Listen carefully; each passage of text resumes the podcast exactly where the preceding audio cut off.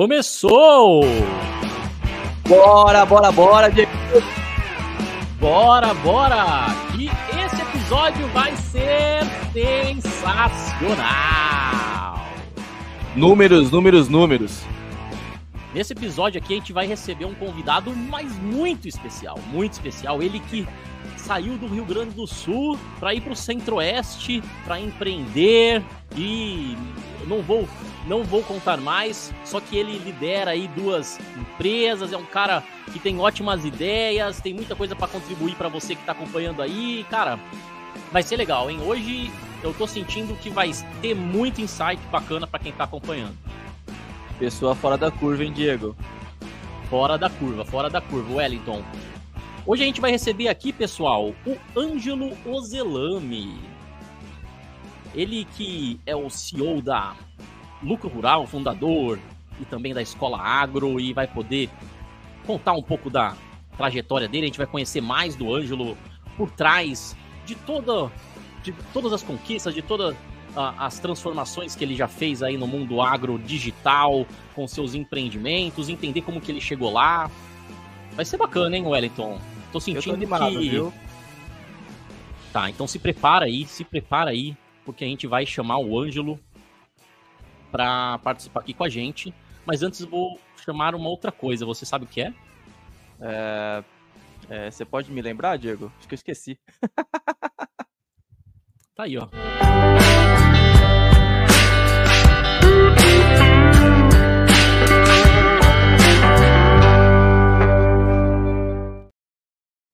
Aê! Fala, Ângelo! Seja bem-vindo ao Regra de Três. Olá, olá, olá! Depois dessa todo esse suspense aí, né? Fiquei até meio assim, pô. bom demais, bom demais.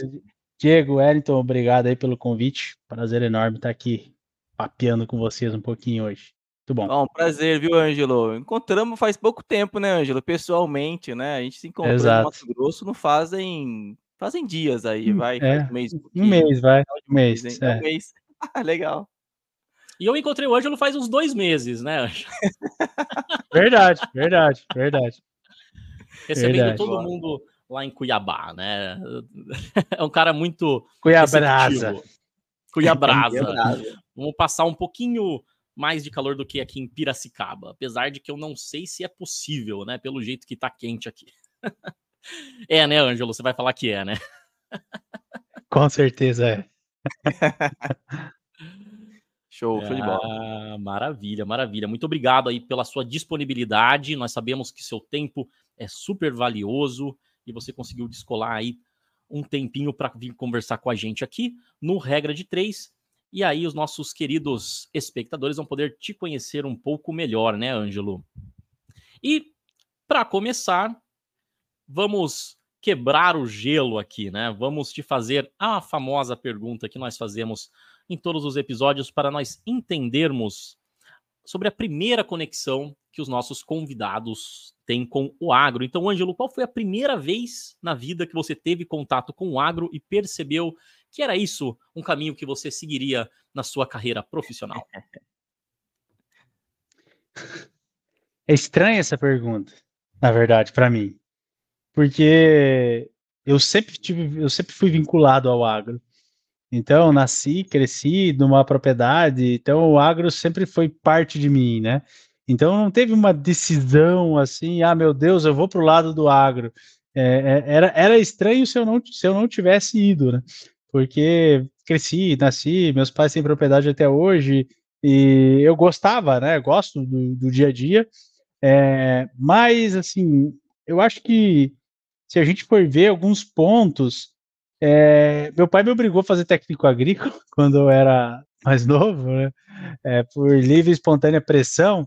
É, e quando eu comecei a entender um pouquinho mais, eu acho como que quanta coisa, assim, eu lembro muito de uma aula de, é, de, de ruminantes, sabe?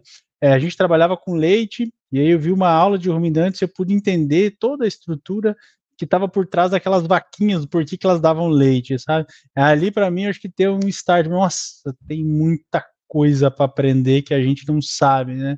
E aí eu acho que aí a gente deu para perceber que pô, eu tenho muito tenho muita coisa para aprender ainda, né? E acho que esse foi o start. Mas tô pensando assim agora, porque sempre foi algo que sempre teve junto comigo, é, não teve nenhum, onde assim, uma, uma, um divisor de águas, né? Foi algo que eu sempre que eu sempre trabalhei desde, desde que eu me conheço por gente dentro do agro já.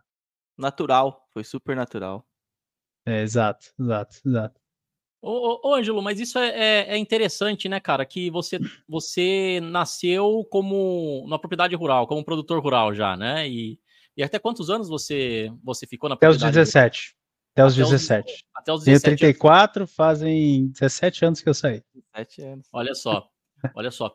E, e, você foi fazer o técnico agrícola morando na propriedade rural, e aí você Sim. começou a ver coisas que você não conhecia ainda, né? E eu achei legal essa, essa percepção que você teve, porque muitas vezes quem tá dentro acha que já tá sabendo tudo o que tá acontecendo ali, e, e você foi lá e viu que tinham coisas para melhorar, que tinham coisas diferentes, e isso te gerou ali, acho que pelo que você falou, o começo do Ângelo que, que, quer saber mais, que quer conhecer, né? Foi, foi, foi mais ou menos isso, né, Ângelo? Exato, exato, exato, exato.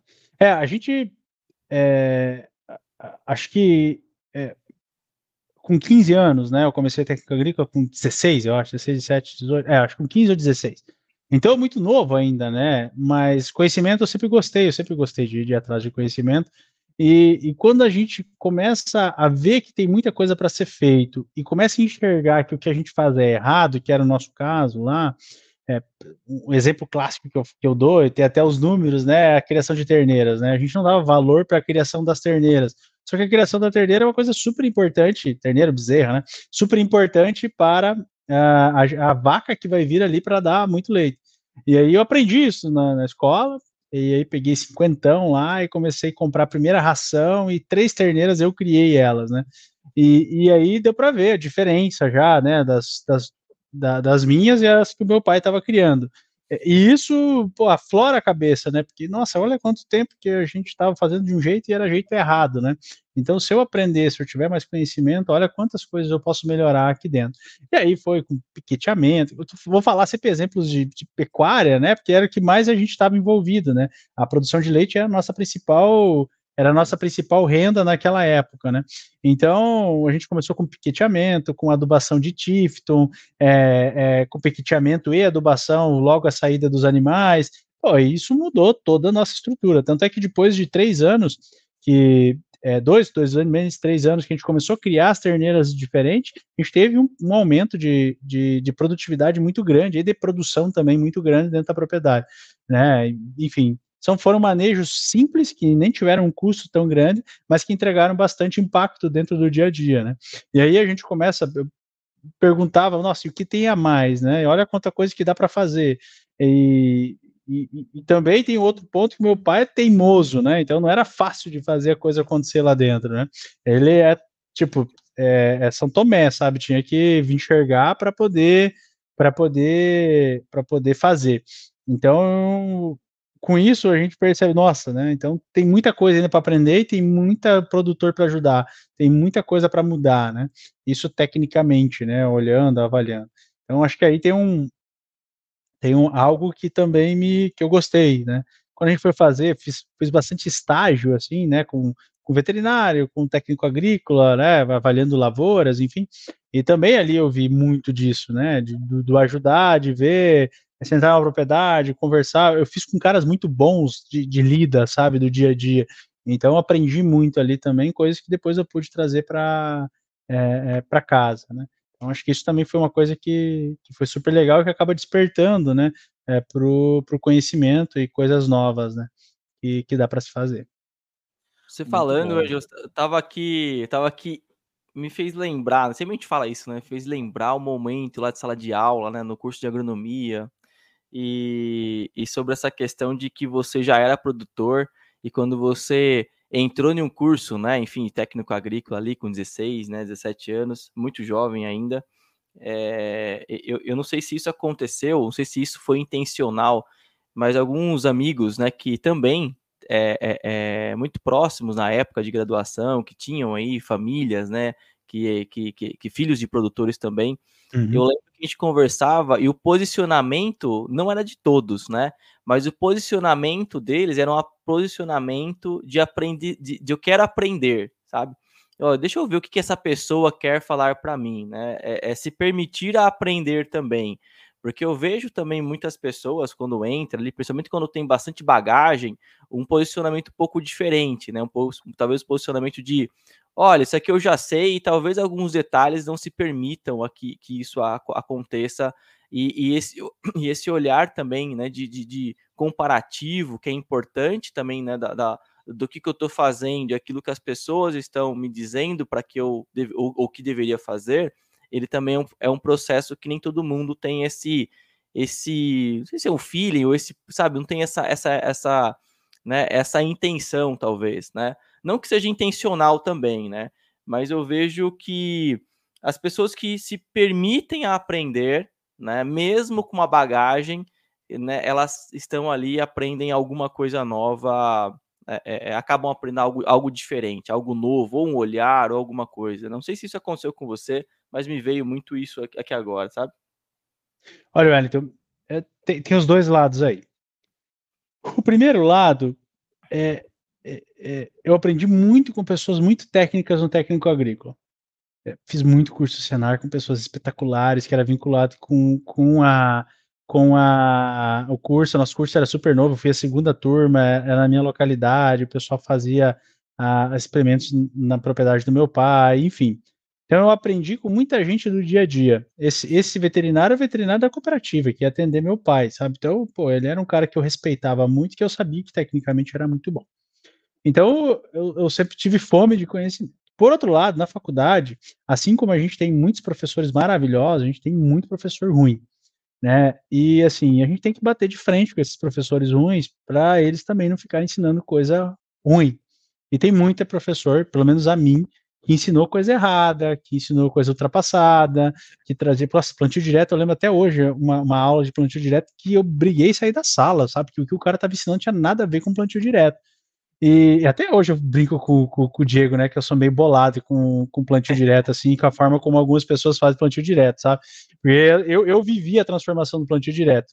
Então, eu ajudei a. a eu tinha 5, 6 anos e eu ajudei meus pais, a, a, meu pai e meu tio a a transformação da plantadeira de, é, de plantio convencional para plantio direto, todo, todo o aprendizado que incorporei tudo isso. E aí vem um professor botando slide, assim, os negócios nada a ver, porra, aquilo ali me deixava louco, sabe? Briguei, quase rodei da matéria, enfim. Mas são coisas que eu acho que são tudo posicionamentos. Acho que a gente não pode ser passivo de ver uma coisa errada e não falar, mas também não pode ser arrogante ao ponto de achar que sabe tudo, né? Então, acho que sempre tem que ter os dois lados, né? Ser faminto pelo conhecimento, é, mas a gente tem que escolher muito bem também quem a gente quer correr atrás para pegar esse conhecimento. Então tem que ter um filtro aí, porque não é qualquer um. E não é porque o cara está numa universidade que ele é bom. Né? Eu, por exemplo, tenho alguns, uh, algumas pessoas é, que eu digo que se um filho meu foi aluno dessa pessoa que fez mestrado, doutorado e hoje está dando aula, eu disse assim, pô, é, sai dessa matéria porque o cara é tranqueira, sabe? Mas tá lá, tá dando aula, sabe? Mas eu conheço, eu sei por capacidade que ele tem de, de transmitir conhecimento, sabe? Então acho que a gente tem que ter tem que ter sim, né, um, um querer aprender, mas tem que ter um certo filtro e saber quem que eu vou me dedicar a aprender, até para não perder, para não perder tempo, né, com é, com coisas ultrapassadas. E tem. Universidades no Brasil tem muito disso, sabe? É, então, acho que são, são dois lados da moeda aí, sabe? Não podemos ser arrogantes para não deixar o conhecimento entrar, mas também não podemos ser passivos ao ponto de deixar conhecimento ruim entrar. É, então tem que ter um filtro aí, acho que isso, isso, é importante, acho que tem muita gente que é estudante também, né? Cara, tem que questionar, cara, tem que questionar, tem chat GPT, tem Google, vai para cima, é, o professor tem que se explicar, sabe? Se ele é um bom professor, ele vai gostar disso? Ele vai adorar um aluno que faz isso, né? Se ele for ruim, cuidado, né? Ele provavelmente vai ficar puto. É isso aí. Aqui o Ângelo já captou o espírito regra de três, que é dois pés no peito, não passa pano, e vamos falar de tudo que é aquilo que a gente realmente sente, que realmente pensa. E é legal, né, Ângelo, você trazer isso, né? É o senso crítico que todo fala, é exatamente isso, né? Acho que esse que é o ponto principal. E olha, eu achei legal essa, essa introdução com, com, com o Ângelo o, o menino Ângelo ali fazendo uh, o técnico agrícola, né? Começando. E, e aí isso foi lá no, no Rio Grande do Sul, né, Ângelo? Exato. Lá no Rio Grande do exato. Sul. E agora é, a gente foi... Não, Espumoso e depois em Pelotas, que foi na UFPEL, onde eu fiz a faculdade de agronomia. Show de bola, show de bola. E, agora você está em, em, em, Cuiabá. Isso, foi lá. É, eu acho que seria legal a gente trazer um, um, um contraste assim de, de situação para é, posicionar para os espectadores, para eles entenderem, né? O, mas peraí, né? Ele começou lá, tal, pecuária, né? E no começo eu, eu dei alguns spoilers sobre quem é o Ângelo Zelame, que ele faz hoje, mas eu queria pedir para você contar, resumidamente, aí que, o que, que você faz hoje, e depois a gente vai conectando com pontos aí da sua história para a gente posicionar e dar contexto para quem está nos acompanhando. Bacana. Bem, quando eu entrei na faculdade, é, moleque novo, pouco dinheiro, é, bastante vontade de fazer acontecer, mas pouquíssimo dinheiro. Então a primeira coisa que eu precisava, eu sabia que eu precisava de um estágio. Eu já tinha feito estágio, sabia que estágio sempre é uma coisa boa, né? E eu precisava de um estágio para ganhar dinheiro. Então tinha que correr atrás do estágio. Eu consegui estágio no, na, na, na fitopatologia, depois consegui um estágio na ento, depois entrei no PET, Programa de Educação Tutorial, que é espetacular. É, se, se, se tem isso no seu, na sua universidade, entre, vá, corra, porque é muito bom. Pelo menos na minha época foi fantástico. É, e depois eu fui para entomologia. Na entomologia eu, eu, eu aprendi é, muito, mas eu entendi aquilo que eu não queria. Né? Então eu não queria ser um pesquisador, eu não queria escrever artigo científico, eu não queria uh, ter que ficar, em vez de fazer pesquisa, ficar horas e horas uh, fazendo relatórios. Uh, eu não queria depender de órgão público para fazer qualquer coisa, porque eu tive muito problema com isso. Eu sou um cara extremamente executor, né? Então tem que fazer, tem que fazer e pronto, vamos lá e vamos fazer. E aí, poxa, trabalhar com Embrapa, caras que não queria trabalhar, vixe, isso, isso eu tive certeza de que eu não queria fazer. Então estava claro para mim que isso não era algo que eu queria avançar. É, por outro lado, no meio disso também, é, eu e mais um amigo, a gente começou a fazer operações na Bolsa de Valores. Eu e mais dois amigos, na verdade.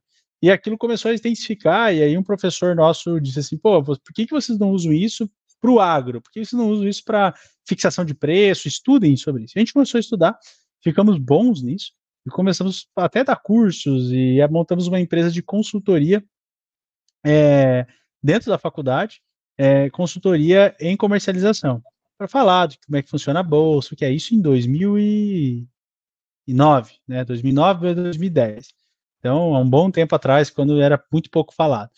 E esse professor, o professor Canever, cara espetacular, aqueles diferenciados, incubou a gente lá, ajudou demais. Só que três moleque técnico executor, nenhum comercial, aí obviamente que deu problema, né? Então, me formei, mas continuamos ali uns seis, sete meses, mas a coisa não andou porque ninguém vendia. Então, tínhamos um produto muito bom, até hoje, alguns amigos, oh, entrega aquele relatório lá, ninguém fez um relatório tão legal que nem vocês fizeram, tá? Nós, nós queria ficar meio que uma empíricos, sabe? Não existia empíricos ainda, mas a gente queria ficar empíricos do agro, né? Só que nem, sem vender, né? Sem ter uma, uma, como é que é o nome da guriazinha aquela, a loirinha, a... É... Betina. Precisava ter a pegada Betina, da Betina, Betina, sabe? Nós não tinha a pegada da Betina, era tudo técnico, né? Então, pô, não andou. É, mas a gente ganhou muita experiência, a gente, a gente aprendeu muito a analisar mercado, olhar, fazer. Eu fazia operações com ações já. Então, a gente, a gente entrou no mercado, executou e, e aprendeu muito. E aí surgiu uma oportunidade de, como não estava indo bem a empresa, né? A gente, ó, quem sabe vale a pena um sair e já tinha um fora e a gente, ó, vale a pena um sair para a gente poder entender um pouco mais esse mercado. Todo mundo aqui do Rio Grande do Sul, ninguém conhece Mato Grosso, Mato Grosso é um mercadão, então apareceu a oportunidade de eu trabalhar no IMEA, no Instituto Mato Grosso de Economia Agropecuária, como analista é, de soja. E aí, ah, eu tava. Essa história é legal. Eu e minha esposa tinha comprado um apartamento, minha casa, minha vida, com a minha bolsa, com o mestrado dela. E aí nós tínhamos entrado em dezembro, finalzinho de dezembro, dezembro de 2012 e, e aí estava com um casamento marcado para setembro de 2013. E, e aí, ali em março, surgiu a oportunidade, e dia 28 de abril eu estava em Mato Grosso, no IMEA já. Então saí, deixei ela, porque ela estava fazendo doutorado, então ela não podia parar mais, ela tinha recém entrado no doutorado, e ela foi a primeira, primeira colocada, ela entrou já em janeiro, então já não dava mais para reverter, e aquela função toda. Então, deixei ela, fui sozinho, com a intenção de ir pegar a experiência e voltar. E aí acabou que se passou 10 anos. eu estou em Mato Grosso ainda. É, mas chegando no IMEA, é, com aquela visão de, de, de, de, execução, né? Os processos muito bem definidos, era executar. Porra, aí eu eu fui para cima. Né? Então eu consegui fazer um belo trabalho. Com nove meses eu me transformei gestor. Então eu trabalhava só com soja. Depois, acho que deu uns dois, três meses eu peguei milho também. E em seguida, com nove meses, dez meses, eu acho, eu não, 11 meses, acho que é, eu peguei a gestão completa de, de toda a parte é, de grãos e pecuária lá. Então, teve algumas mudanças e me ofereceram, e aí eu penei, né? Aí, quando eu saí da parte técnica para ir para a parte é, de gestão, aí foi um grande baque para mim, né? Porque o executor, é, ele, ele quebra porteiras para fazer a coisa acontecer, né? Mas um gestor justamente não pode mais fazer isso, né? Ele tem que ser o cara que ajeita, que vai lá, que, que faz a coisa acontecer, né? E até hoje eu falo muito para as pessoas, né? Quem quer se transformar num gestor, né? Cara, fique tranquilo, você vai por um bom tempo nesse processo, sabe? Porque é muito difícil, é uma coisa que você trabalha com metas, depois você trabalha com pessoas, você tem que ser o psicólogo delas, tem que ajudar elas a performar, você tem que performar, mas a performance dela é mais importante que a sua performance. Então você precisa fazer, transmitir. Então teve um aprendizado absurdo, tive pessoas espetaculares à minha volta, é, que me ajudaram a isso. Eu queria, né? E eu percebi que eu queria ter uma carreira, é, é, é, que eu queria crescer na hierarquia das empresas. Acho que isso é uma coisa importante poucas pessoas sabem como é que funciona uma empresa, por incrível que pareça, sabe? E tem quatro grandes níveis dentro de uma empresa.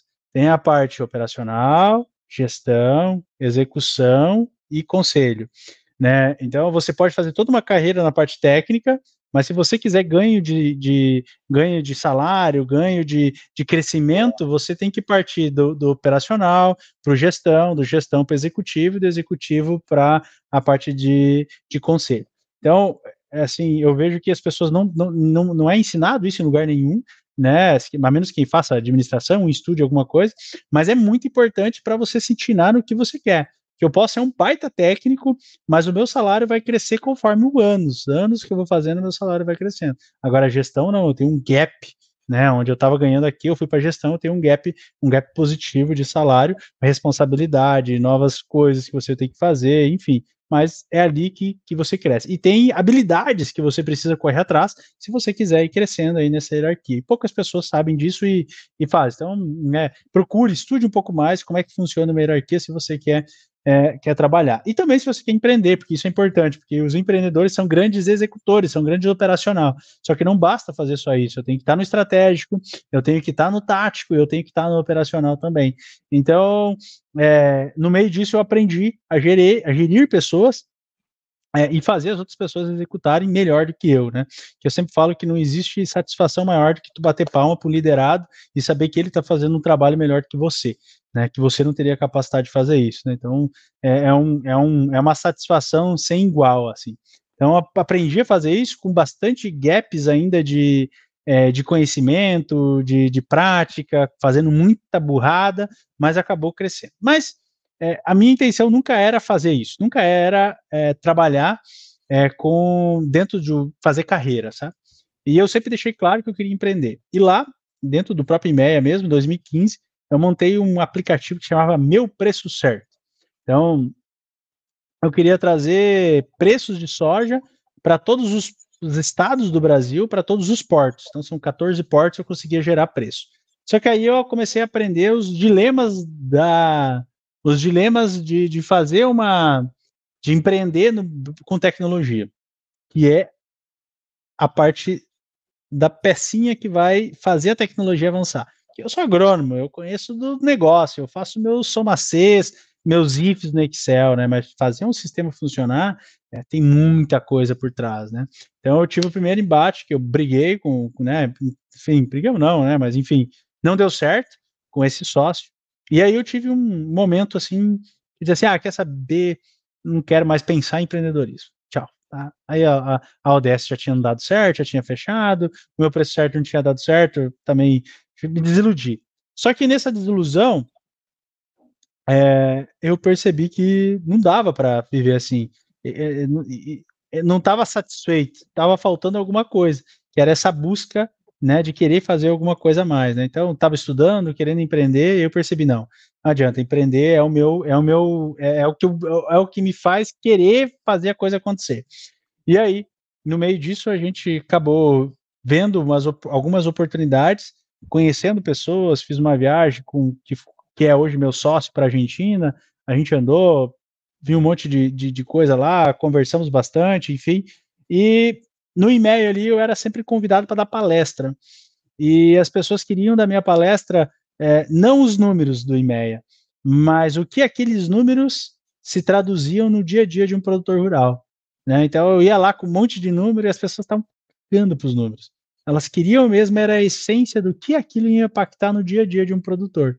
E aí eu comecei a pegar esse, isso e as pessoas começaram a me chamar, Angelo, que era aquela palestra igualzinha aquela. Nem precisa trazer os números, tá? Traz, mas fala pouco, mas fala daquele jeito, sabe? Aí, porra, é, tem coisa aí, né? Tem, tem coisas legais aí. E aí, final de 2016 para início de 2017, a gente viu que tinha uma oportunidade, a pessoa disse, cara, eu quero um curso, a gente faz um curso disso. E aí a gente acabou montando um curso online é, e vendemos um PPT e a pessoa comprou o PPT, e aí, né, tem que, o PowerPoint, né, a gente vendeu o sonho, né, e aí depois teve, tivemos que entregar, né, recebemos 50% do pagamento, e em três meses tinha que entregar o curso pronto, né, e aí corremos de atrás e começamos, e aí surgiu a Escola Agro, né, que hoje tem 7 mil, 7 mil alunos no Brasil inteiro, e o nosso principal foco é treinar é, pessoas que vendem para produtor rural, que precisam entender o dia a dia, a dinâmica do agro para poder se posicionar, para poder conversar, para poder é, olhar, fazer a pergunta certa, entender a resposta é, e poder olhar para a prateleira de produtos e serviços dele, né, é, e buscar o melhor produto e serviço naquele momento para aquele produtor. Então, basicamente é isso que a gente ensina dentro de uma plataforma 100% digital, muito bacana, estamos, estamos avançando aí de ano em ano, né? Então, basicamente é aí que, que tá meu, meu, a minha saída, né, lá do, do Rio Grande do Sul para Mato Grosso e avançando um pouco mais. É uma jornada fantástica, viu, Ângelo? Parabéns, viu? Parabéns. A gente tem bastante. Nossos convidados, né? Que até que a gente já gravou, tem muita similaridade em vários aspectos, né? É...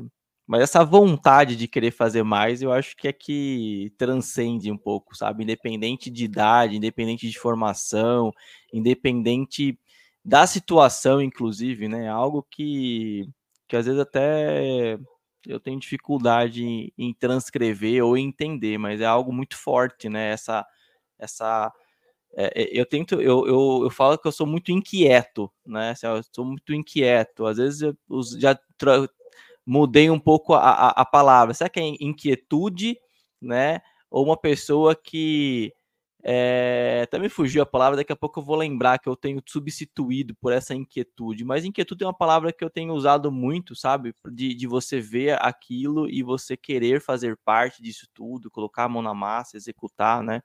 Isso a gente não se ensina na, na faculdade, não se ensina é, em, em, em, nenhum lugar aí, né? São um, um, apanhado de coisas que a gente vai sendo direcionado, isso é muito, muito bacana. Você falou várias coisas que me chamaram a atenção, Ângelo, eu queria é, hoje, hoje, é, é, hoje você também empreende, né? Você empreende. Hoje, quantas pessoas você tem, quantas famílias, né? Hoje você lidera, né? Se, se, se é assim, a gente pode dizer dessa forma, né? Que você está ali é, dentro da equipe, da, da, da, equipe de trabalho, das empresas que você tem? É, Lucro Rural e Escola Agro são em torno de 20 pessoas que estão na, no guarda-chuva, né? Diretamente, né? Aí tem mais terceirizados, se for botar mais alguns terceirizados, né? Vai dar umas 25 pessoas que a Legal. gente é, que a gente atua né, no dia a dia. E você falou uma coisa assim que você deu dicas de ouro aqui, viu, Ângelo? Dicas assim de ouro que se a gente olhar assim com um pouco mais de carinho, porque a gente precisa olhar um pouco com a, aquele olhar administra, da administração, do empreendedor, né, você começa a entender. E você falou alguma frase que eu até anotei aqui, né? A gente tem que fazer a pergunta certa e entender a resposta do agricultor, né? Então a gente tem um gap dos dois lados, né? Não é só de um, não. É de fazer, fazer a pergunta correta e entender. E isso também não se ensina, né? Não se ensina de forma abertamente com não tem uma né é, é, isso não é, é, muito difícil né é, primeiro porque eu, eu até nem vou dar meu, meu, minha opinião eu queria até te perguntar por que, que, é tão difícil a gente fazer uma pergunta certa e entender a resposta do agricultor ali na lida né? Na sua opinião. Na minha opinião é muito simples isso. Porque a pessoa que está atendendo ele não conhece a realidade do produtor rural. É isso. É, é um cara que fez uma faculdade, que, quem sabe, nunca pisou no agro, é, é, nunca não é curiosa para perguntar as coisas, sabe? Então a gente tem, a gente tem, um, tem uma diferença entre conhecimento técnico. Vou dar, vou dar uma, eu vou dar um exemplo aqui. É, eu cheguei na lavoura e eu tenho capacidade, eu sou um agrônomo. Cheguei na lavoura, eu vou lá, e eu fui olhar lagarta na soja. Eu vou lá e vou olhar lagarta na soja. Você tem que aplicar. Pronto, acabou. Tecnicamente eu fui lá e vi que ele tem que aplicar. Mas é, beleza, eu fiz meu trabalho e fiz bem feito. Mas como é que é a questão financeira desse produtor? Será que ele já tem o produto comprado? Ele já fez um, um, um ele já tem um pacote? ele como é que tá? Já está comprado isso, está tudo certo? Ele vai comprar na minha revenda? Ele não vai comprar? Ele tem dinheiro no banco? Ele vai comprar à vista? Ele vai comprar prazo? É, ele, ele, o, o, o, como é que tá as últimas safras dele? Foi boa ou foi ruim? Será que ele está errando em alguma outra coisa? A produtividade dele é melhor ou melhor que a, que a, que a média? É, ele se queixa? Ah, eu entro no galpão, entro no barracão, como é que é? Tudo organizado ou desorganizado? É, ele tem uma pessoa para ajudar ele no financeiro? Ele não tem? sabe? Porra, isso é ouro, isso é ouro.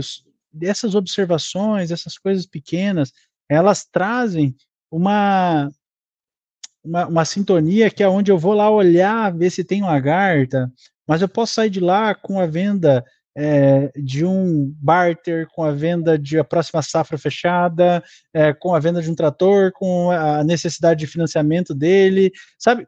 E eu, eu e, e muitas vezes também é, o que o produtor quer, ele está muito carente de pessoas que vão lá e ajudam ele a tomar decisão junto com ele, entregam conhecimento para ele.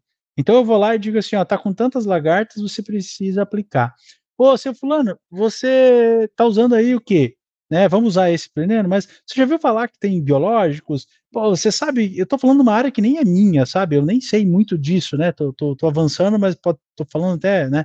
Mas você vê que tem um monte de coisa aqui de biológico que pode ser mais barato, que pode ser melhor, dá para fazer assim, assim, assado, fulano fez, é, a, a, expectativa de pagamento é de tanto, sabe? Eu vou trazendo conhecimento para ele.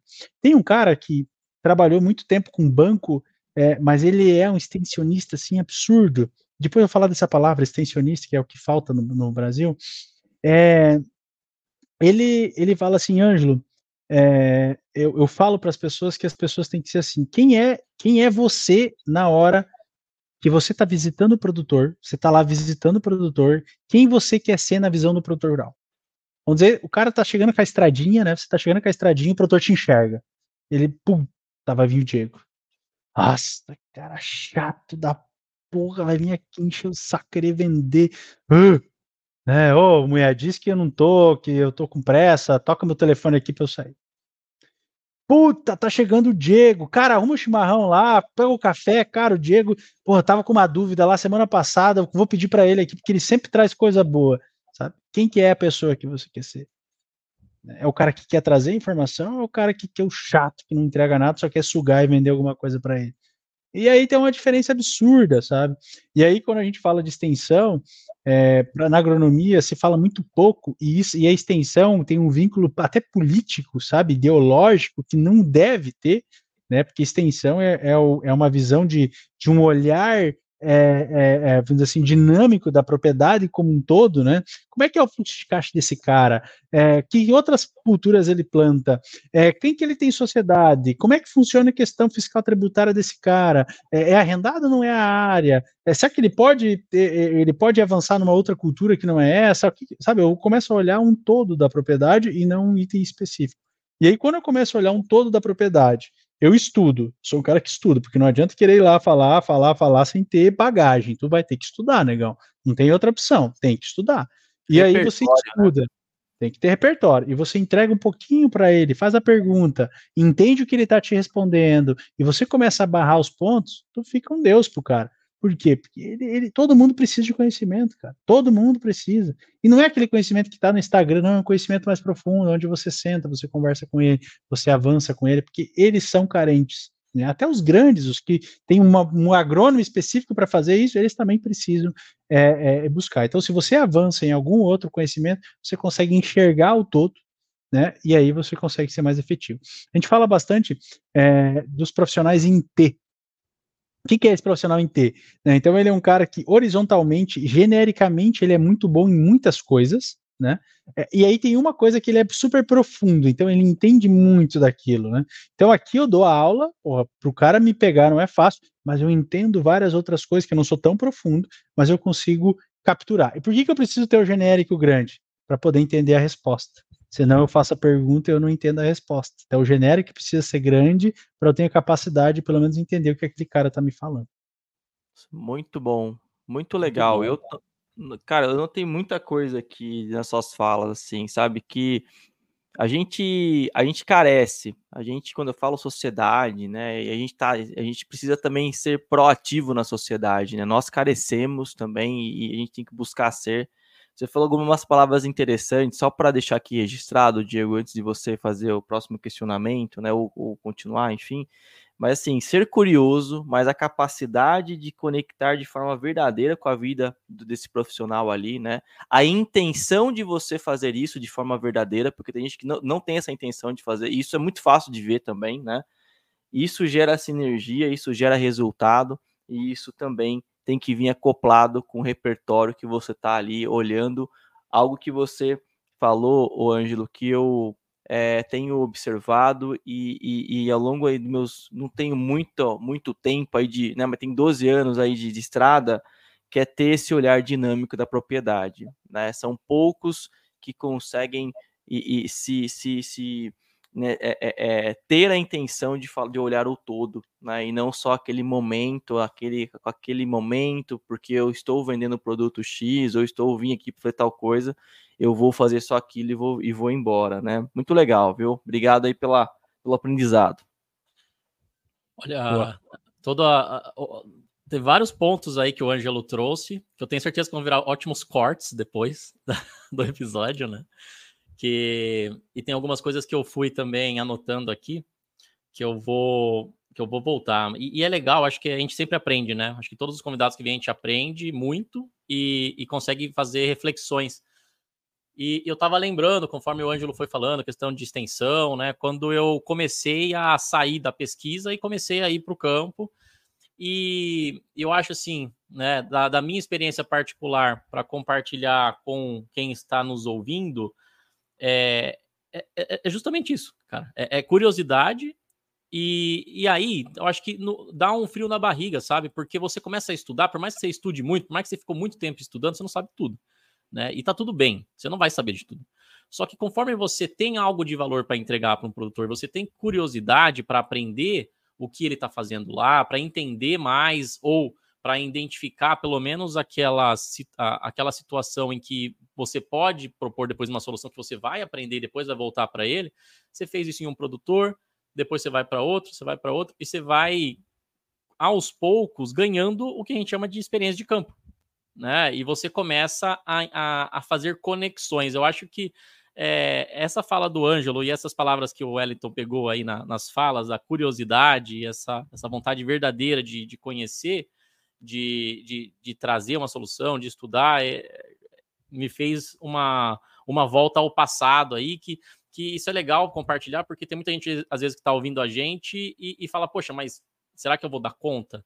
Né? Será que, que eu vou começar agora? Eu não vou começar o super-homem, né? Ninguém começa o super-homem, todo mundo começa ali o, o, o Clark Kent sem poderes, que, sei lá, que não tem nada, né? E aí vai construindo, né? Não existe o super-herói da, da, da Marvel, da DC, né? Todo mundo é humano e tem que começar construindo todo esse conhecimento lá de baixo e vai e vai chegar lá, né? Então, É, muito legal. Antes da gente. É, eu quero trazer mais um ponto. Eu sei que o Ângelo ele contou a história dele até uma parte, né? Eu sei que tem mais que ele vai contar pra gente. É, porque eu conheço o Ângelo e, e ele, ele, ele, ele vai entregar muito mais ainda nesse episódio, então esperem aí, queridos espectadores. Eu quero fazer uma pergunta para o Ângelo, mas antes de fazer essa pergunta, é, trazendo também para o ponto de conexão, eu queria convidar quem está nos ouvindo ou nos assistindo, aqueles que têm uma marca, que têm um produto, que tem uma intenção de se conectar com a gente, com o que a gente vem fazendo, de trazer os convidados, de trazer ensinamentos para os profissionais que atuam no agronegócio, que entrem em contato com a gente. Eu vou deixar aqui rodando o nosso e-mail ou pelas mídias sociais, do Agro de Respeito, do Regra de Três, né? Como vocês acharem melhor, porque você pode ter várias formas de apoiar esse projeto ou também de indicar ó, convidados, de participar. Então, você está convidado a entrar em contato com a gente para entender de qual forma nós podemos nos conectar. E vou deixar rodando aqui o banner, então fica tranquilo para você anotar. Não perca nada, continua com a gente aqui, porque o Ângelo falou um negócio que eu achei muito legal, que, que é essa, essa questão da, da, da estrutura de hierarquia da empresa. E o Ângelo estava comentando com a gente que ele passou desse processo de ser um cara muito técnico para ser um gestor. E aí, quem está nos ouvindo pode estar pensando: será que é, será que eu tenho esse potencial, esse interesse? Eu queria que o Ângelo comentasse para a gente como que foi essa experiência dele de querer né, ser um gestor e falou das dificuldades que teve, depois, claro, né, foi aprendendo, foi dominando. Mas é, o que, que você acha que, que a pessoa que, que quer fazer essa, essa transição ela precisa ter ou buscar? Bem, eu não sou o cara específico para falar sobre isso, né? Eu vou falar da minha experiência, né? Mas é, tem, tem, gente que fala, né? Muito, tem muito material que comenta sobre isso, né? Como é quando se transforma num gestor que você precisa. Na parte de administração tem muita coisa bacana sobre isso. Mas assim, da minha experiência, é, algumas coisas foram fatores chaves. Assim. Primeiro, foi entender verdadeiramente as pessoas e saber que CPF não se diferencia de CNPJ, ou seja, né, a pessoa que é no profissional, também a pessoa que é no pessoal, são uma pessoa só. Se ela não está bem no pessoal, ela não vai estar tá bem no profissional, se ela não está bem no profissional, não vai estar tá bem no pessoal. Então, há, é, há uma necessidade de querer ajudar verdadeiramente aquela pessoa a se desenvolver e a resolver junto os problemas, que às vezes é, é ridículo, sabe? São coisas tão pequenininhas que você consegue fazer. Então, e para isso tem muito de livro, você precisa conhecer os perfis das pessoas, né? Então, assim, começaria com um livro lá é, que é que se chama é, Cercar de Idiotas, né? Ali você já vai começar a entender um pouquinho os perfis das pessoas. E é muito importante, porque às vezes o técnico é muito preconceituoso com o cara comercialzão, sabe? Ah, o cara, ah, eu faço, eu falo, blá, blá, blá. é o perfil dele, ele é super bom para uma empresa para fazer aquilo e, e, e, é super legal. Só que quem é técnico olha esses caras como falastrão, né? Então estude um pouquinho os perfis para você entender que você precisa de todo mundo. Não adianta se está cheio de técnico, você precisa de perfis diferentes. Então estude perfis, né? É, do ser humano, psicologia, é, estuda um pouquinho de como é que o cérebro toma decisão, por que que, sabe? Não precisa ser nada muito avançado, seis, sete livros aí, você já vai conseguir é, ter uma noção muito boa disso. É, depois é processos. É, não existe gestão sem processo. Então você vai precisar coordenar pessoas, você vai precisar ter processos e você vai precisar cobrar pessoas. Né? Então precisa ter parte de psicologia para saber como é que cobra, mas precisa ter o processo para mostrar por que, que ela não fez bem feito, por que, que ela está performando mal ou por que, que ela não está avançando. Então, para mim, é, são dois grandes pontos que é você avaliar é, pessoas, entender um pouquinho mais de pessoas, de perfil de pessoas, e também a questão de processos, que é super, mega, big importante. Obviamente, enquanto tu sai do técnico e vai para a gestão, você começa a parar de olhar só o teu setor e você começa a olhar pelo menos o teu setor inteiro, toda uma estrutura ou a empresa como um todo. Geralmente a empresa como um todo está em empresas menores, né? Então você vai precisar ter uma visão do todo, né? Não apenas daquele pontinho que você está trabalhando ali. Então, Acho que esses são alguns pontos. Agora, vai vir muita porrada. Os primeiros seis meses é de chorar, é desesperador. Eu tomei muita porrada, sabe? Muita, muito. Foi, foi horrível, assim. Tipo, pior de tudo foi é, assim, um case, né, para ver o nível, né? Pô, uma pessoa que eu adorava, gostava, tal, e deu uma resposta nada a ver, assim, no momento tenso, né? É, e que gestor é para pagar incêndio, né? Se não tiver problema, não precisa ter gestor. Então, a gente é um nível de tensão muito grande, mas não interessa a intenção tua, você tem que ser gentil, cordial com as pessoas. Eu fiz uma pessoa chorar lá dentro do IMEA, sabe? E aí o, superintendente me chamou, conversou, e pô, Ângelo, né, não pode ser assim e tal. Pô, aquilo ali foi um baque, assim, para mim, sabe? Ali, ali foi o dia que eu disse assim, caramba, né? O negócio é, é mais, é mais, é mais complexo do que eu imaginava, e realmente é. É claro que tem pessoas que têm mais uma, uma habilidade mais nata para fazer isso, né? Consegue ser mais fácil, não precisa estudar tanto, mas é, é, querendo ou não, é um processo técnico também, né? Se você seguir aí um, um, roteirinho, você consegue sim ser um, ser, um, ser um bom gestor. Agora vai ter que estudar, né? Vai ter que estudar um pouco mais aí é, naquele momento que você está indo na parte técnica. Todos precisamos de todos, né, no processo, né? E é isso que é isso que a gente precisa entender, né, né, né Angelo? Você falou, a gente tem. É, você falou muito dessa questão da gestão e eu e, estava discutindo há pouco tempo, né, sobre essa questão das metas. Né? O que, que muda quando você gira gestor, né? Sua meta já não é a sua meta, né? A sua meta é, é, que cada um cumpra a sua meta e aí sim a sua meta acaba é, é, muda, né? Então já, já não é. Você precisa gerenciar a meta do outro, porque aí sim, cada um entregando a, meta, acaba, acaba que aquele departamento, ou seu, né, o departamento de marketing, se você é um gerente de marketing, por exemplo, você acaba sendo gestor. Então, isso muda aquela visão né, que você tem controle é, no técnico, né? Porque quando você é especialista, por exemplo, naquilo, você tem controle, né? Você sabe muito bem aquilo, né? É, é, é, mais do que pelo menos a média, né? Aí quando você é contratado, e aí quando você muda essa, essa chavinha, você tem essa, esse, esse, esse baque, né? Eu tenho aprendido muito com, com. Eu já falei isso, né? De que a gente fala muito sobre é, aquela a, a, a questão de virei líder e agora, né? O que, que faço, né? A gente tem muito conhecimento. Agora, essa transição tem poucos poucos materiais, né? Inclusive tem um livro aqui atrás de mim, depois eu posso falar o 90 dias. Já falei isso em outro podcast, né? Que eu tô aqui é, é, gostando muito, que fala sobre esse momento de gestão, sabe? De como que eu posso é, é, minimizar, porque impacto vai ter para qualquer pessoa, né? Mas minimizar um pouco isso.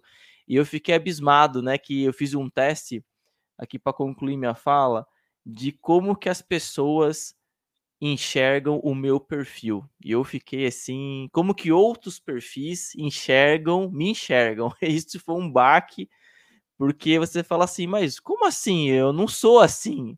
Eu falo, uma questão não é como você é, como as pessoas te enxergam.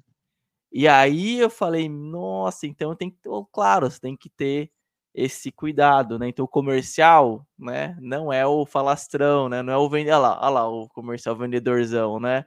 É, de forma pejorativa, ele tem as suas qualidades, ele vai, claro, né? Ele vai estar tá dentro da qualidade, dentro da função dele, ele vai fazer isso muito melhor que você que não é um comercial, mas você precisa dele.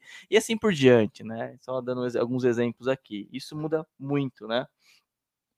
Muito legal. E isso também não se aprende na faculdade, né? Isso aprende muito pouco. Mas a faculdade, você falou também, Ângelo, que a gente consegue também é, ter experiências em grupos como o PET, como você colocou, trabalho em equipe, você ter né, essa, essa empresa juniores, né? É, até mesmo em grupos de pesquisa, em estar bons grupos de pesquisa que você consegue lidar com isso, você acaba também é, você é colocado nessas situações, então você também pode é, ter, né, ter essa, esse, essa forja, começar essa forja antes, né? É uma dica também que você já colocou e estudar, né? É muito daquela questão, o líder nasce ou líder você acaba sendo forjado. Né? A gente, é, como você bem disse, né? Você consegue ler, né? Com bastante ali afinco, né? Tô lendo, tô estudando, me conhecendo, né? Então isso é muito legal, bacana as suas é, experiências. É, mais, mais uma coisa de gestão aqui que eu aprendi, que aprendi na marra, é que ser, ser gestor é, seja executivo ou gerente, não interessa, os dois é, é as glórias é sempre de uma outra pessoa é e os aí. problemas são sempre seus. Foda-se quem errou na sua equipe, o problema é teu. Trate é de resolver. Quem errou foi você, não foi o fulano da sua equipe, é você que errou. Interessa o cara fez a maior cagada do mundo, você que errou. Se ele fez uma coisa certa, não é você que ganhou, é ele que fez a coisa certa. Cara, isso é de um tirar o ego, assim, que é, é, Parece bonito de falar, mas a execução disso é dolorida, sabe? Dolorida. É um problema, beleza, o problema é meu, agora nós vamos resolver, a equipe entra aqui, vamos fazer e tal. Então é, é um processo bem. Claro, se você quiser ser um líder, né? Se você quiser ser um chefe, você bota a culpa em quem você quiser e não tá nem aí, né? Mas se você quiser realmente ser um líder e, e fazer coisas é, é, é, diferentes e ser, e ser referência para alguém, né? É, é necessário essa, vamos dizer assim, não dá bem-vindo a palavra, essa renúncia, né? É, de, de, de, de, é, de glórias, né? É, e o mercado está cada vez mais dinâmico, ainda mais no agro, né, Ângelo? Eu acho que tem cada vez menos espaço para os chefes e mais espaço para os líderes, né? Então, é, naturalmente está havendo uma seleção, uma seleção natural, naturalmente, né, sendo bem redundante, e, e a gente é, deixar esse recado aqui é importante para que quem está nos ouvindo se prepare para ser o melhor que pode, né? Não tem mais espaço para aquele que vai é, destratar as pessoas e se colocar à frente para ganhar os méritos, né? Isso está mudando bastante, né? A, a, a, as máscaras estão caindo, a comunicação está muito rápida, muito fácil, as pessoas sabem como funciona lá fora, né? Então não existe mais aquele negócio de é, aqui está ruim, mas lá fora está pior, porque as pessoas têm conexões, né? Então é isso aí. Isso é muito bom porque força todos a, a melhorar, a estudar, a, a, a, se formar melhores líderes e com isso também treinar melhor aí os, os colaboradores para serem futuros líderes também. Tem e, uma frase, Angelo, Diego, só para que, que você falou uma frase do Sérgio Cortella que eu, eu para mim é a minha frase de cabeceira, não sei se o Ângelo conhece, mas é mais ou menos assim, né? Faça o seu melhor né, nesse momento até o momento em que você tenha outras melhores ferramentas, aí você vai dar o seu melhor naquele momento. Esse é um ciclo muito virtuoso de mudanças, né? Ele, claro, que eu não vou aqui me comparar ao Sérgio Cortella, né? mas existe aí a frase, quem quiser, quem tá, está nos ouvindo, pesquisar mais ou menos assim, e isso é, me faz refletir muito. É uma frase cabeceira que eu, que eu tenho, eu tento aí, tento, né? Não é sempre, mas tento colocar em prática todo no, no dia a dia, né? Isso aí. Muito bom, muito bom. Wellington Bendinelli, Apude Cortella, né, quem é da, da academia entender essa referência. Apude é boa. Não usem a PUD. O latim. Evitem usar a PUD, alunos. É, é, é só para explicar para quem é, é, que quando você cita alguém que citou alguém, né? Vai virando a, a, bola de neve da, da das citações. Ô, Ângelo, eu acho que a gente poderia seguir aqui para a sua jornada, né? Porque você nos contou a sua jornada, né? Até a, a escola agro, né? Dali por diante, o que aconteceu com Ângelo Zelame que o trouxe até hoje, né? O que você faz hoje? Bacana. Então, depois que, que eu comecei a escola agro, deu mais ou menos um ano eu, eu levei ainda, eu, eu sempre fui o mais transparente possível no IMED, dizendo que eu sempre quis empreender, que esse era meu sonho. Então, eles sabiam a todo momento que eu sempre estava trabalhando com, tra com coisas paralelas, mas entregava muito valor ali dentro, então não tinha o que reclamar. Mas eu sempre estava trabalhando com alguma coisa paralela. E chegou um belo dia é, que o, o superintendente chegou, Ângelo, é o seguinte, é, eu estou pensando em sair, eu quero que você seja o, o né, te treinar aqui para você ser o superintendente. E aí eu disse assim, ó, então nós temos um baita de um problema, porque eu não vou ser superintendente, não me enxergo, não quero, não é um trabalho para mim, não, não gosto, não, não, é uma coisa que eu, que eu, que eu achava legal.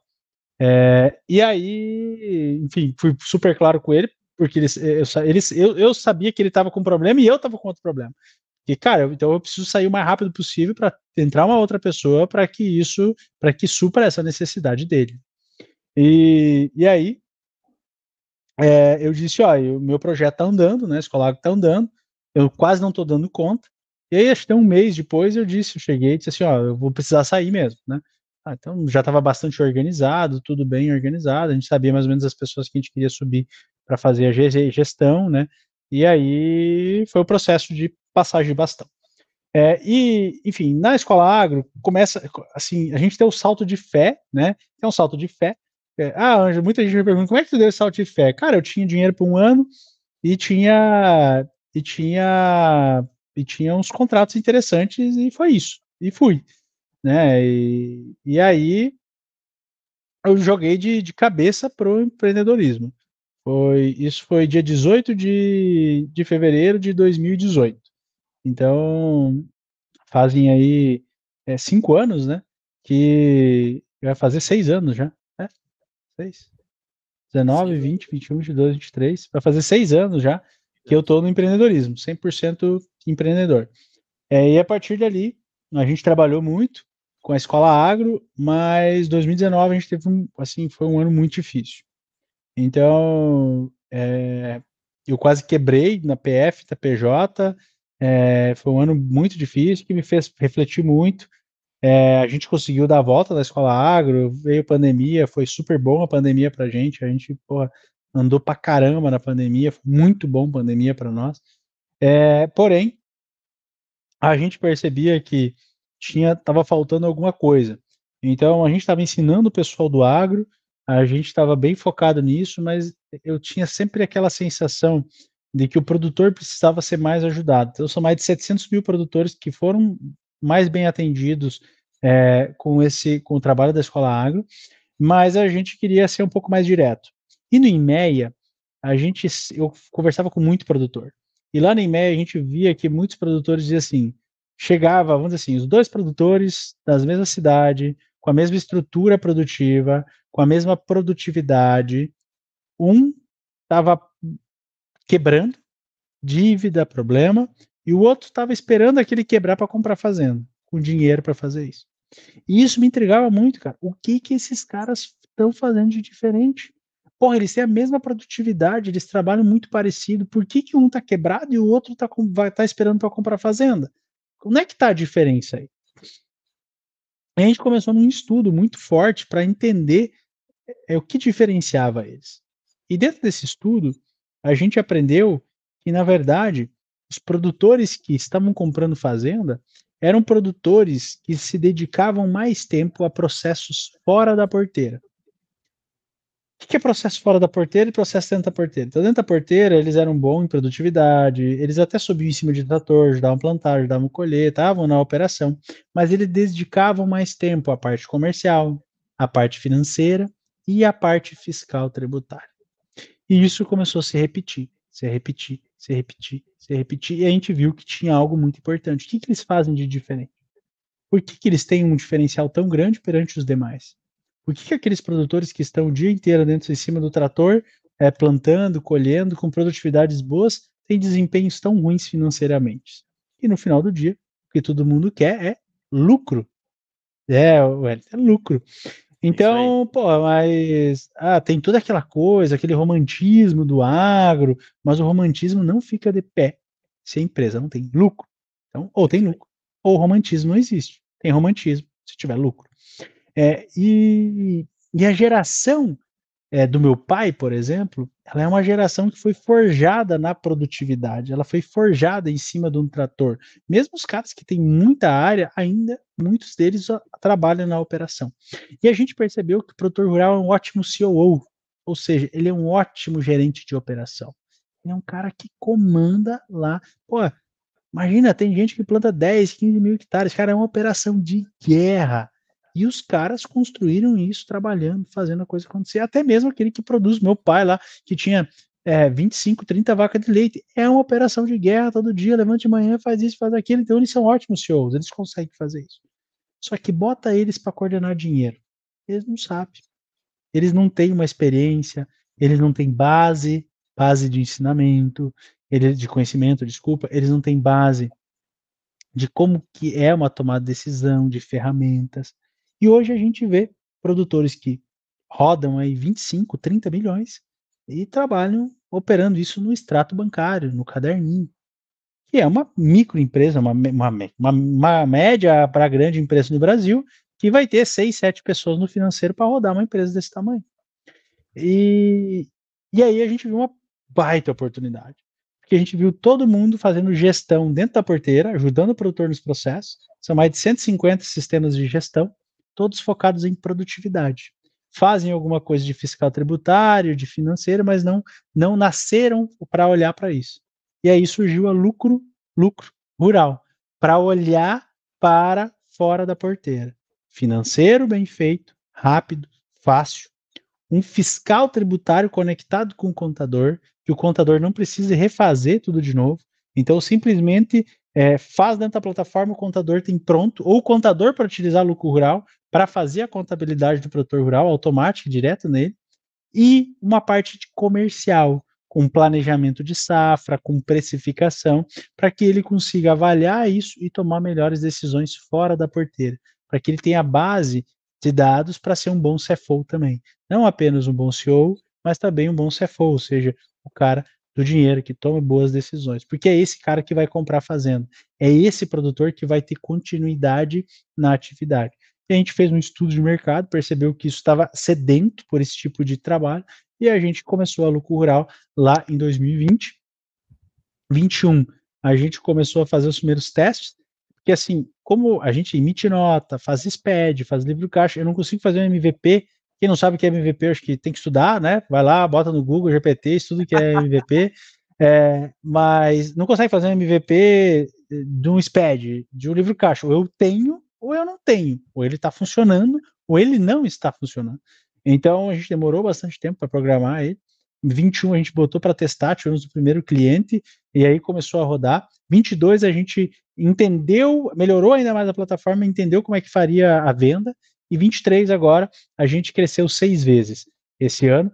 É, e aí aprendemos a vender, vendemos para produtor, vendemos para contador. É, 22 a gente fez uma rodada de investimentos, onde a gente tinha um conselho, o conselho absorveu toda essa rodada. Então, os caras que estavam no dia a dia ali entenderam que pô, faz sentido, né? É, eu investir dinheiro na empresa. É, e agora nós estamos finalizando aí uma rodada de investimento, segunda rodada nossa, uma série, é, uma, uma, uma, uma, teve uma pré-seed e agora é uma seed. Quem não sabe o que é isso também, acho que vale a pena entender como é que é a jornada de uma é, de investimento de uma empresa, né? Seed, é pré-seed, seed, séries A, série B, série C, série D. E, e estamos muito contentes com a entrega. Né? Então hoje a gente ajuda tanto o produtor quanto o contador é, a organizar financeiramente, simples e fácil, com poucos inputs e bastante outputs. Né? Uma outra coisa que a gente via muito lá na IMEA é muita gente usando dados do produtor é, para tomar proveito de tomar decisões do produtor. Isso sempre me incomodou. Então, passa um satélite, pense aqui, passa um satélite em cima da propriedade dele, os caras tiram foto lá, sabe qual é o índice NDVI, sabe quanto que ele vai ter de produtividade e usam isso contra ele. Olha que coisa interessante, né? Porra, né? É, é, aí o cara tem nota, tem um monte de coisa, entrega um monte de dado para um monte de consultoria, e o que, que ele recebe de volta? Nada. Né? E a gente, quer, a gente inverteu essa lógica. Né? Então hoje, por exemplo, eu consigo entregar um benchmark para um produtor rural. Então, tu está comprando adubo aqui, a média da sua região é tal, você pode comprar melhor e tal. Então, a gente vem, tem muita coisa que vai vir nova para 24, mas é, como um todo, a gente ajuda em todas as obrigações do produtor, desde emitir uma nota, busca as notas automáticas, gera financeiro automático, já se conecta com o livro Caixa Digital e o imposto de renda, a gente gera imposto de renda em tempo real para o produtor rural.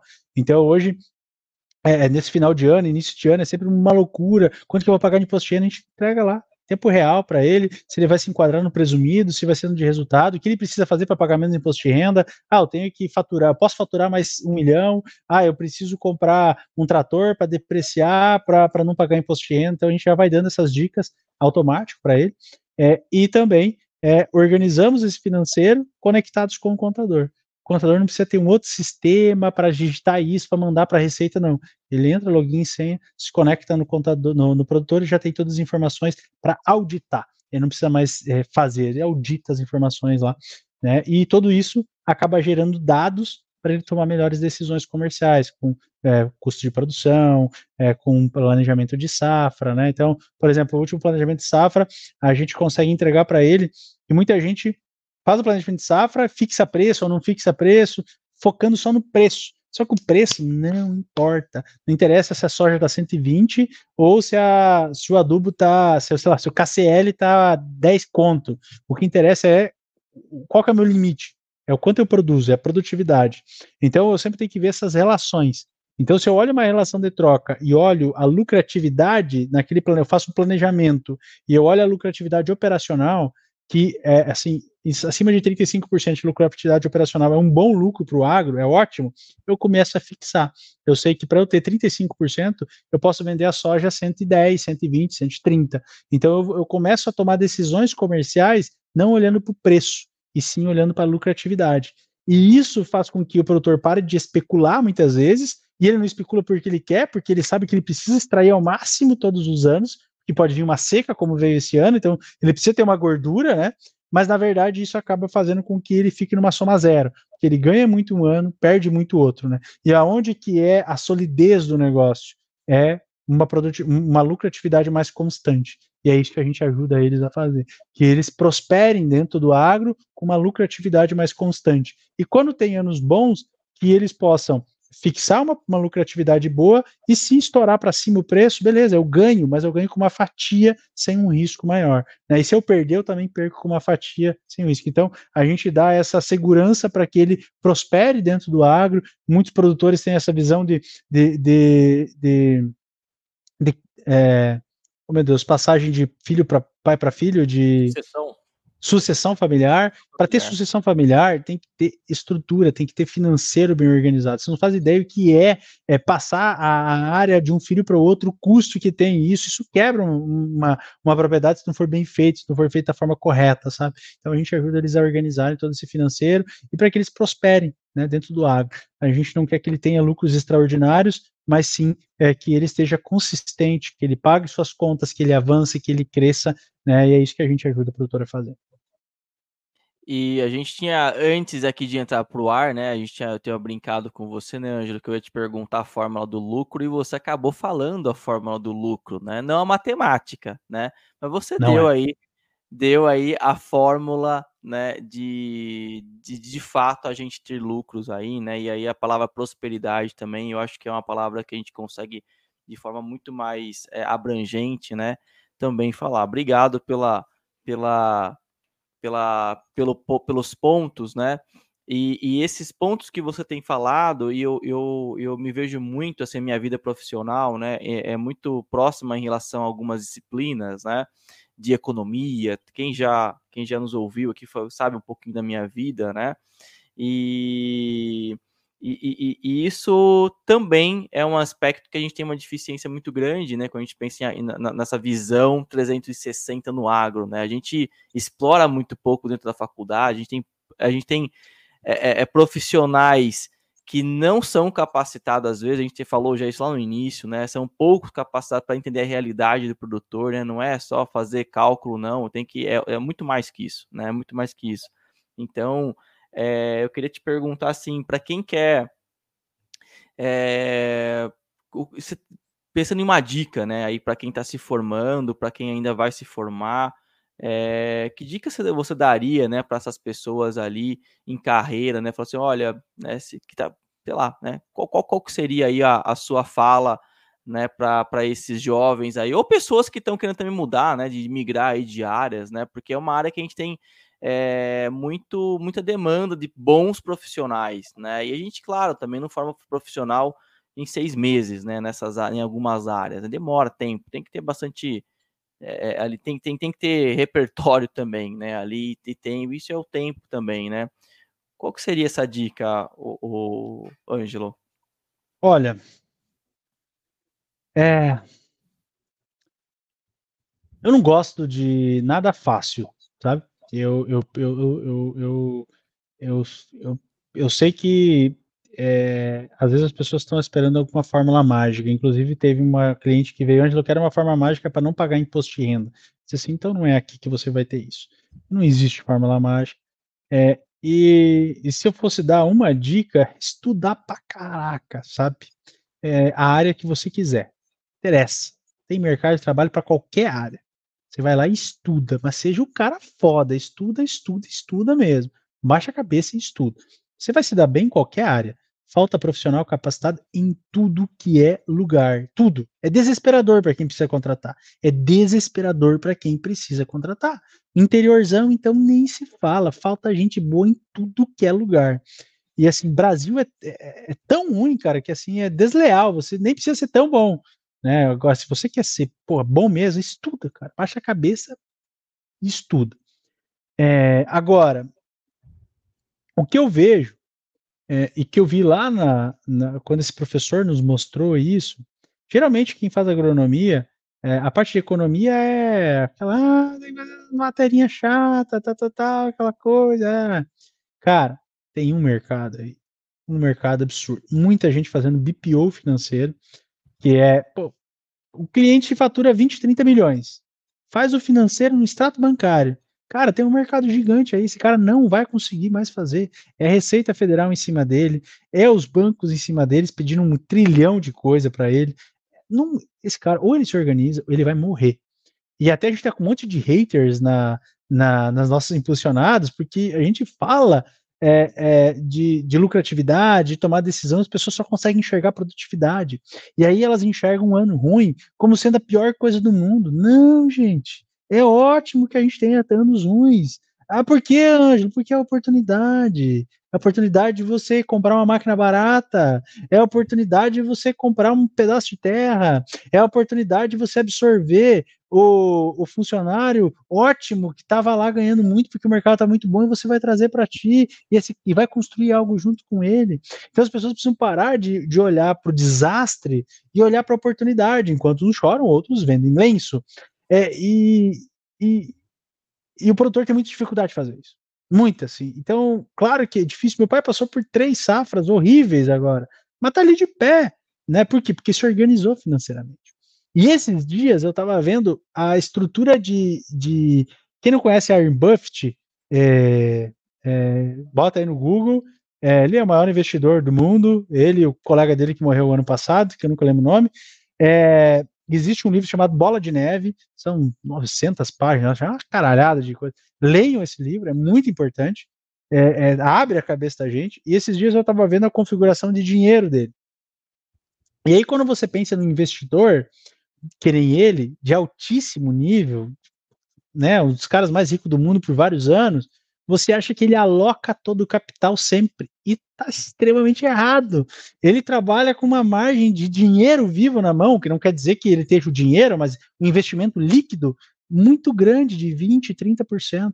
E aí o que acontece com o produtor que tem dinheiro no primeiro ano? Ele vai lá e troca de máquina, pagando um custo muito elevado, ele vai lá e arrenda a terra do vizinho com. Tá errado a, a, a, quebradeira do produtor rural, a quebradeira das pessoas, ela começa nos anos prósperos, porque tomaram mais decisões, porque não avaliam o financeiro, não avaliam o fluxo de caixa.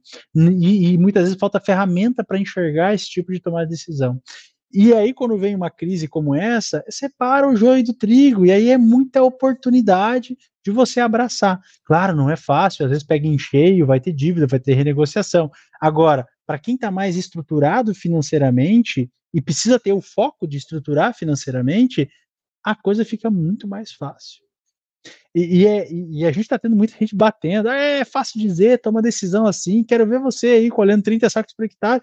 É óbvio que não é fácil, é óbvio que é difícil. A agro, é, a agro é, um, é uma indústria a céu aberto. Mas você quer prosperar aí ou você quer ficar reclamando, sabe? Quem é você eu falei tudo isso porque é, não existe hoje profissionais com a capacidade de fazer essas leituras de mercado e tomar decisão, ajudar o produtor a tomar decisão, sabe? São pouquíssimos, gente já estão explodindo de ganhar dinheiro. Então, pô, trazer a parte econômica com a parte comercial para dentro do agro é um, é um oceano azul. É um oceano azul. E a lucro rural é a ferramenta para isso, né? Eu fazer meu merchan aqui, pô. Isso aí. É, então, a, a, a lucro rural, ela, ela, é uma ferramenta para você poder ajudar o produtor a tomar esse tipo de decisão, sabe? Que você precisa enxergar essas informações é, de, de, de, de, alguma forma. Né? Então eu vejo assim um mercado absurdo. Mas volto a dizer, tá faltando profissional bom em tudo que é lugar, tem oportunidade para tudo. Agora, o que está quicando aí na parte econômica do agro é absurdo. É absurdo. É muita coisa legal. Tem muita coisa que vai ser feita. Né? O Ângelo, aliás, é, para quem quer aí saber mais de você, né, mais das, das empresas, né, é, como que como que como que faz, né? Quais são os arrobas, né? Como que pode entrar em contato com você? É, a gente tem, eu tenho o Ozelame Ângelo, é, que é o meu pessoal. Eu, a gente tem o arroba Lucro Rural Oficial, que é até o que está aqui, e tem o arroba Lucro Rural, a Escola Agro. Então, três Legal. aí a gente consegue trocar um papo. Show. Nós deixaremos na descrição dos podcasts, dos episódios em áudio em vídeo. Então, você que está nos ouvindo ou nos assistindo, procure na descrição do vídeo que você está ou do áudio que você está acompanhando e você vai achar os links para entrar em contato com o Ângelo. Muito bom. E eu não falei no começo do episódio, mas nós sempre trazemos algumas imagens, algumas fotos, né? Acho que isso que é, que é legal de mostrar aqui, porque nos conecta com momentos específicos da vida do nosso convidado. E o Ângelo nos mandou algumas fotos, né? Eu acho que é, eu sempre organizo aqui, ou o Wellington, né, de uma forma que nós entendemos que é relevante, mas normalmente a gente erra, e aí o nosso convidado acaba trazendo o contexto em cima da foto, né? E como o Ângelo falou da lucro rural, vou colocar a primeira imagem que a gente possa ver e comentar. Tá aqui, ó, tá com o uniforme, e na outra tá aqui num, no meio de um, de um hexágono aqui. Ângelo, o que que tá acontecendo na, nessas duas fotos aí? Como, como que foi? É, assim, a, a foto aqui deu é, é uma coisa que é importante, que na faculdade a gente tem pouco, a gente tem pouca, pouco cuidado é com aparência, sabe? Então eu trouxe essa porque assim é uma foto simples, mas profissional é, que te ajuda muito. Então, tá procurando emprego, faz uma fotinha legal, cara. Faz a barba, é, dá um penteadinho, bota uma camisetinha normal. É, isso te ajuda, cara. Né? Pelo menos não vai te atrapalhar. Então, faz isso, sabe? É, é bom. E, e, precisa, sabe? Precisa. Simples, simples, precisa ter nada, mas faz uma fotinha legal. Eu, eu falo isso, mas eu não sou um cara assim, né? Tanto é que eu tô aqui de camiseta, enfim, né? Mas assim, é, é importante. Tá? É importante. Você precisa ter visualmente, você precisa ser um cara é, que seja agradável. Né? E a outra aqui, é, a gente participou do Safra de Inovação, que foi um reality show da John Deere junto com a, junto com a, oh meu Deus, me fugiu a, a Garage, o Garage lá de, de Piracicaba, e foi, isso, Hashtag Garage, exato, junto com a John Deere, e a gente participou do reality show e foi uma experiência fantástica, assim, sabe? Que são coisas que o empreendedorismo acabam trazendo. Essa aí é uma foto, deu na frente dos jurados. É, pô, cara, isso aqui foi fantástico, sabe? É, ele é o estilo Shark Tank, quem quiser pesquisar aí, Safra de Inovação no Rural vai estar no YouTube, quiser ver meu pitch lá, e foi uma experiência muito diferenciada, nunca tive no salão, tinha mais de 100 pessoas aí dentro, é, sei lá, 30, 40 câmeras, um negócio muito legal, assim, e foi uma, uma, uma experiência muito boa que, que eu acabei tendo, sabe? Então, algo, algo legal, e que é o empreendedorismo, quando você faz as coisas bem feitas, as oportunidades vão começando a aparecer, né? A sorte vai começando a cair aí, você vai encarando algumas coisas legais na sua vida também. Uma alta muito produção, legal essa né, iniciativa, né, hein? Oi? Eu falei aqui junto com o Diego, uma, uma alta produção aí, Safra de Inovações, com, se eu não me engano, o Chico Jardim também estava presente Isso, ali. Né? Tava, Quem não sabe quem é o Chico Jardim, também pesquisa no Google, vou usar aqui o método do Ângelo, pesquisa no Google, né? Gostei aí a SP Ventures, né, ali vai estar relacionado com isso e outros grandes do agro ali, né, de, de investidores, né? Exato. É muito bom. Eu aconselho a assistir também, é muito bacana. Excelente. É, eu assisti, fiquei torcendo para você lá, Ângelo. Então, quem não assistiu ainda, não vou dar spoiler, assista lá e torça para o Ângelo. Boa. Boa. É muito legal. É, é, é, um programa muito legal. Para quem já conhece o, o, Shark Tank, é muito legal ver um, uma versão agro, né, do, agro, do Shark é. Tank. É, é bem bacana mesmo. E vamos ver o que mais temos aqui. Temos essa foto aqui Olha lá. Bem, aí foi a realização de um sonho. é, no IMEA eu tive a oportunidade de. A gente teve a oportunidade de, de visitar o Vale do Silício, que era um sonho. E óbvio que essa foto não podia faltar, né? Do lado da, da ponte ali em São Francisco. Foi uma mudança de chave de vida para mim. Essa, essa, foto foi 2016. É, eu estava um pouquinho ainda naquele embalo de, de mudança, né? De frustração 2015 e querendo empreender, querendo construir algo bacana e aqui tem uma história legal que nós estávamos na Planet, nós fomos visitar a Planet, que era a maior, a maior constelação de satélite da, da época, né? Hoje é Starlink, né? Mas era a maior. E aí nós estávamos numa mesa super grande assim, e tinha uma réplica, entre aspas, né, de um de um é, satélite. Na ponta, tava bem na ponta, assim, sentado. E tava um gurizinho petulante, uns 20 e poucos anos de idade, com uma gravatinha borboleta, que eu tenho a visão dele até hoje. E ele falando, não, porque nós temos a capacidade de produzir 20 satélites por semana, e que a NASA demora sete anos, e que a gente mandou um celular para o espaço, e aí depois a gente mandou isso, e aí cai, e a gente quer que caia o satélite a cada três anos. Inclusive, esse aqui, ele apontou para aquela réplica, foi o primeiro satélite que caiu. Eu olhei para aquilo ali, o Diego sabe que eu sou meio, né, aí eu saí assim, tipo, me deu um estalo na minha cabeça. Disse assim, caralho, esse cara tá no Vale do Silício, quatro, cinco caras da NASA trabalhando aqui, e os filhos de uma égua mandaram um celular para o espaço, mandaram uma câmera fotográfica e mandaram uma placa solar, fizeram o software e estão com a maior constelação de satélite do mundo. E eu vou querer montar uma coisa. Não faz sentido, pô. Eu preciso resolver problema. Eu não tenho que montar coisas mirabolantes. Eu preciso resolver problema. Então o negócio não é fazer tecnologias avançadíssimas, revolução do mundo, não. É resolver um problema. Empreender é resolver um problema com uma solução escalável. Ponto. Cara, aquilo ali mudou minha vida, da minha cabeça, assim, sabe? Eu, o dia para mim ficou um negócio que eu nem andei mais, assim, fiquei tomando, comendo, assim, mas aquilo ali para mim foi um estalo de vida, né? Porque, pô, eu tava na frente de um cara que tinha mandado no celular o que eles fizeram? Usaram o software, o hardware, sei lá, do Steve Jobs, cara fudido, empresa absurda, usaram aquele software, aquele hardware, aí pegaram uma câmera, sei lá, da melhor que tem de uma outra empresa e montaram o negócio.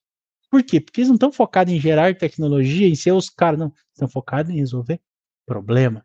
E aí, isso para mim foi uma mudança, assim, absurda.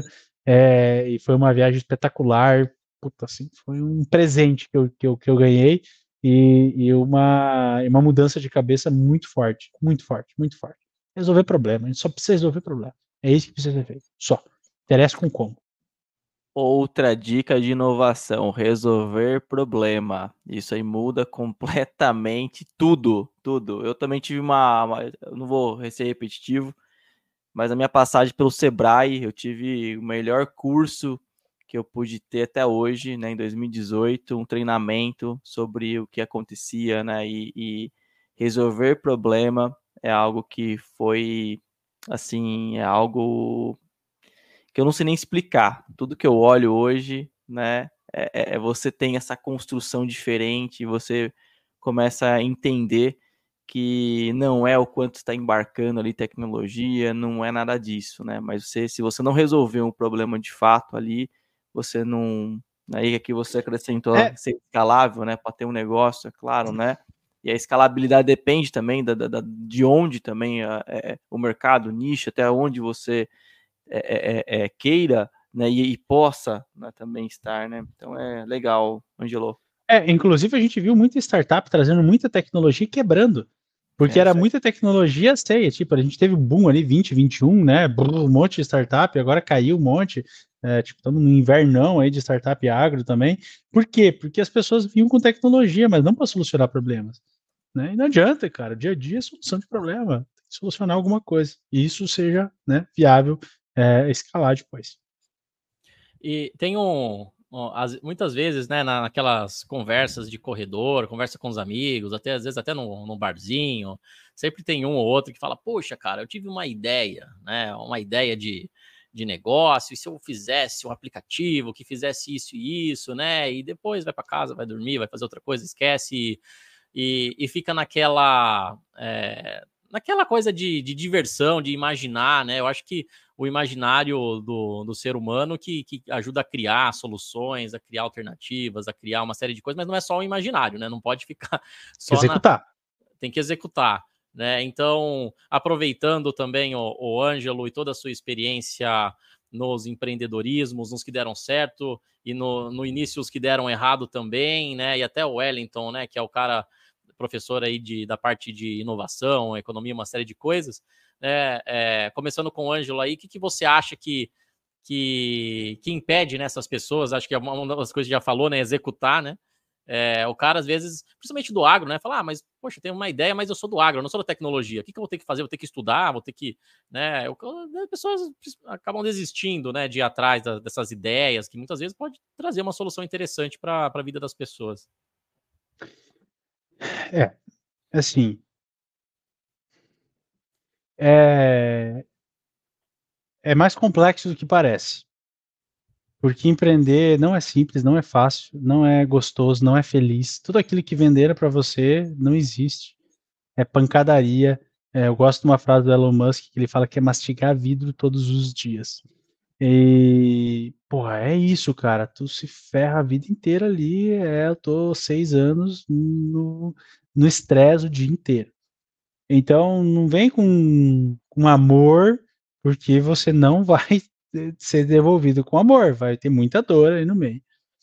É, e, sim, o que precisa é ter clareza do problema, que ele é um problema, porque esse é um problema na tua cabeça apenas, então estude, né, para ver se ele é um problema real. É, depois estude se já não existe soluções, né, é, e depois, cara, sócios. Tem que ter gente junto. Tem que ter gente junto e gente boa. E aí é um problema sério. Não é fácil de achar não é fácil ter comprometimento do outro lado. É, estuda. Estuda e procura gente, saia do ambiente, saia da bolha. É, é, não é fácil, mas é, é parceiro é importantíssimo. É importantíssimo. Se não tiver um cara bom, não vai andar. Não vai. Não adianta, não vai fazer no peito. Não consegue. E parceria é tão importante que está dentro de um dentro de metodologias ali, né? Quem sabe que sabe quem vai entender quem trabalha com isso. Tem vários, várias ferramentas e uma delas, né, tem lá a, a, um, um, pilar importantíssimo que são parcerias, né? Isso é essencial, né? Além de disso que o Ângelo colocou, acredito muito a clareza do problema, né? Não é fácil ter um problema claro, não é fácil. As pessoas acham que, que, que sabem, né, a dor do outro, sem perguntar por o outro. E não é perguntando para o outro de qualquer jeito. Tem formas que a gente pode, tem metodologia que a gente pode também ali tá, tá trabalhando, né? Então a gente tem que separar também as pessoas que se. É, os, os, o que eu chamo de inventores dos inovadores, né? Tem gente que inventa muita coisa. Pô, legal, bacana, mas se não executar aquilo, eu estou usando a palavra execução como, como é, agregadora de vários, isso que o Ângelo colocou, de várias outras peças, né, dentro desse quebra-cabeça aí, né, eu não estou trabalhando. E o inovador aqui eu não estou falando aquela, aquela coisa mirabolante, não, tá? Estou falando uma combinação de algo, né? Eu não acredito na inovação em algo sempre milabor, milabora, milaborante, né? É, isso tem um nome, que é uma inovação disruptiva, mas nem toda inovação precisa ser disruptivo, né?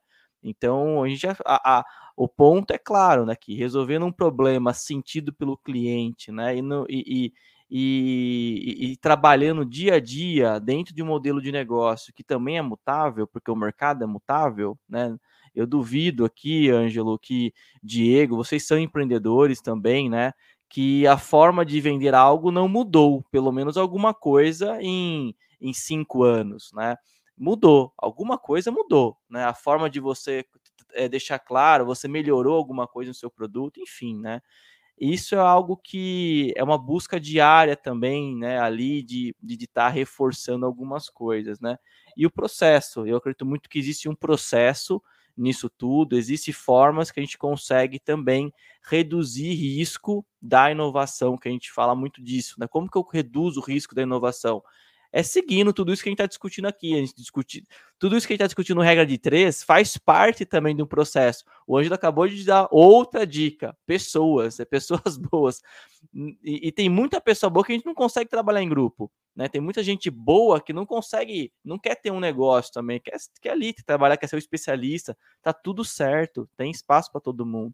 Mas para quem quer seguir o outro lado, né, que também é um lado de sucesso, tá? Os dois são lados de sucesso, né? Porque o sucesso depende da, do olhar de cada um, né? Quem coloca a lente do sucesso somos nós mesmos, né?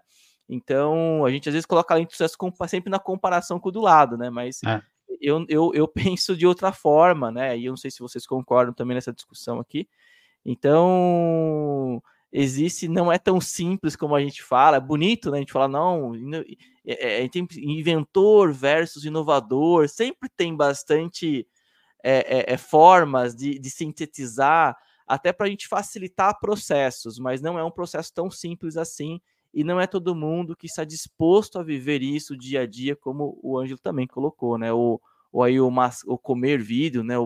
Todo dia, porque é, é, é, é, bom, eu já eu sou empreendedor também, já, já fechei algumas empresas né, na, na, minha, na minha carreira, longa carreira do empreendedorismo, de, de, poucos anos ali, e não é algo fácil, você levanta com muita dúvida, né? E, e assim, é, é, não é tão simples também, né? Então é legal a gente discutir isso. Também a gente existe, o Ângelo falou, é, o romantizar, né? A gente romant... é muito né, o romântico, a gente vê livros também romantizando muito as coisas, né?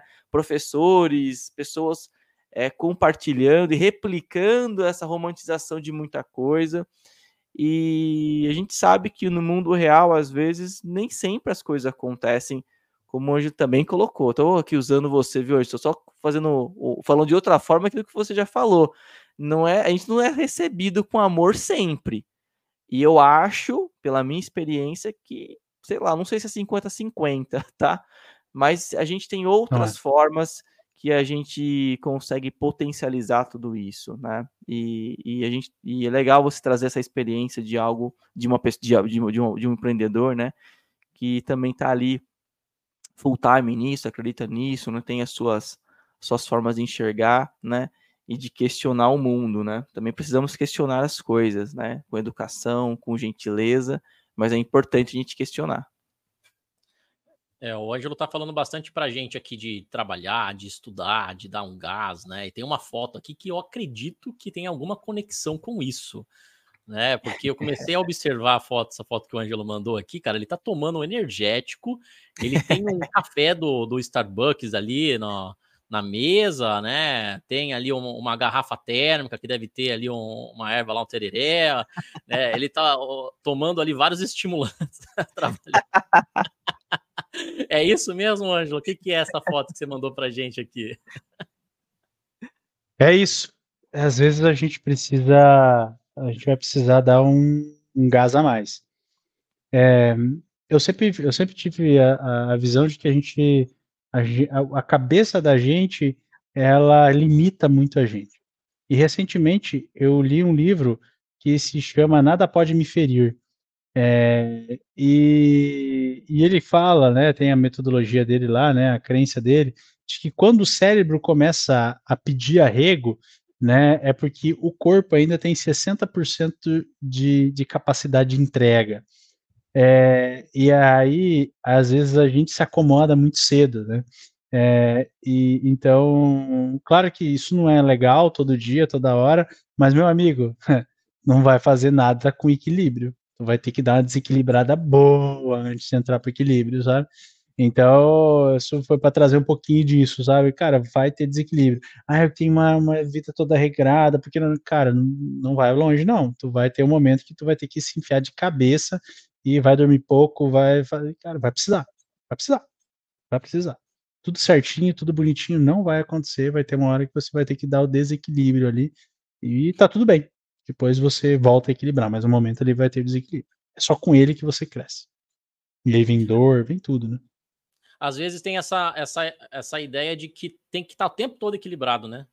Só que você está o tempo todo equilibrado, você não, não vai para lugar nenhum, você fica em cima do uhum. muro. Então, às vezes, você, você dá um gás para depois você equilibrar no outro momento da sua vida, ou no, né, no, no, final de um mês, né? E aquela questão da as férias são necessárias, mas não todo dia, né?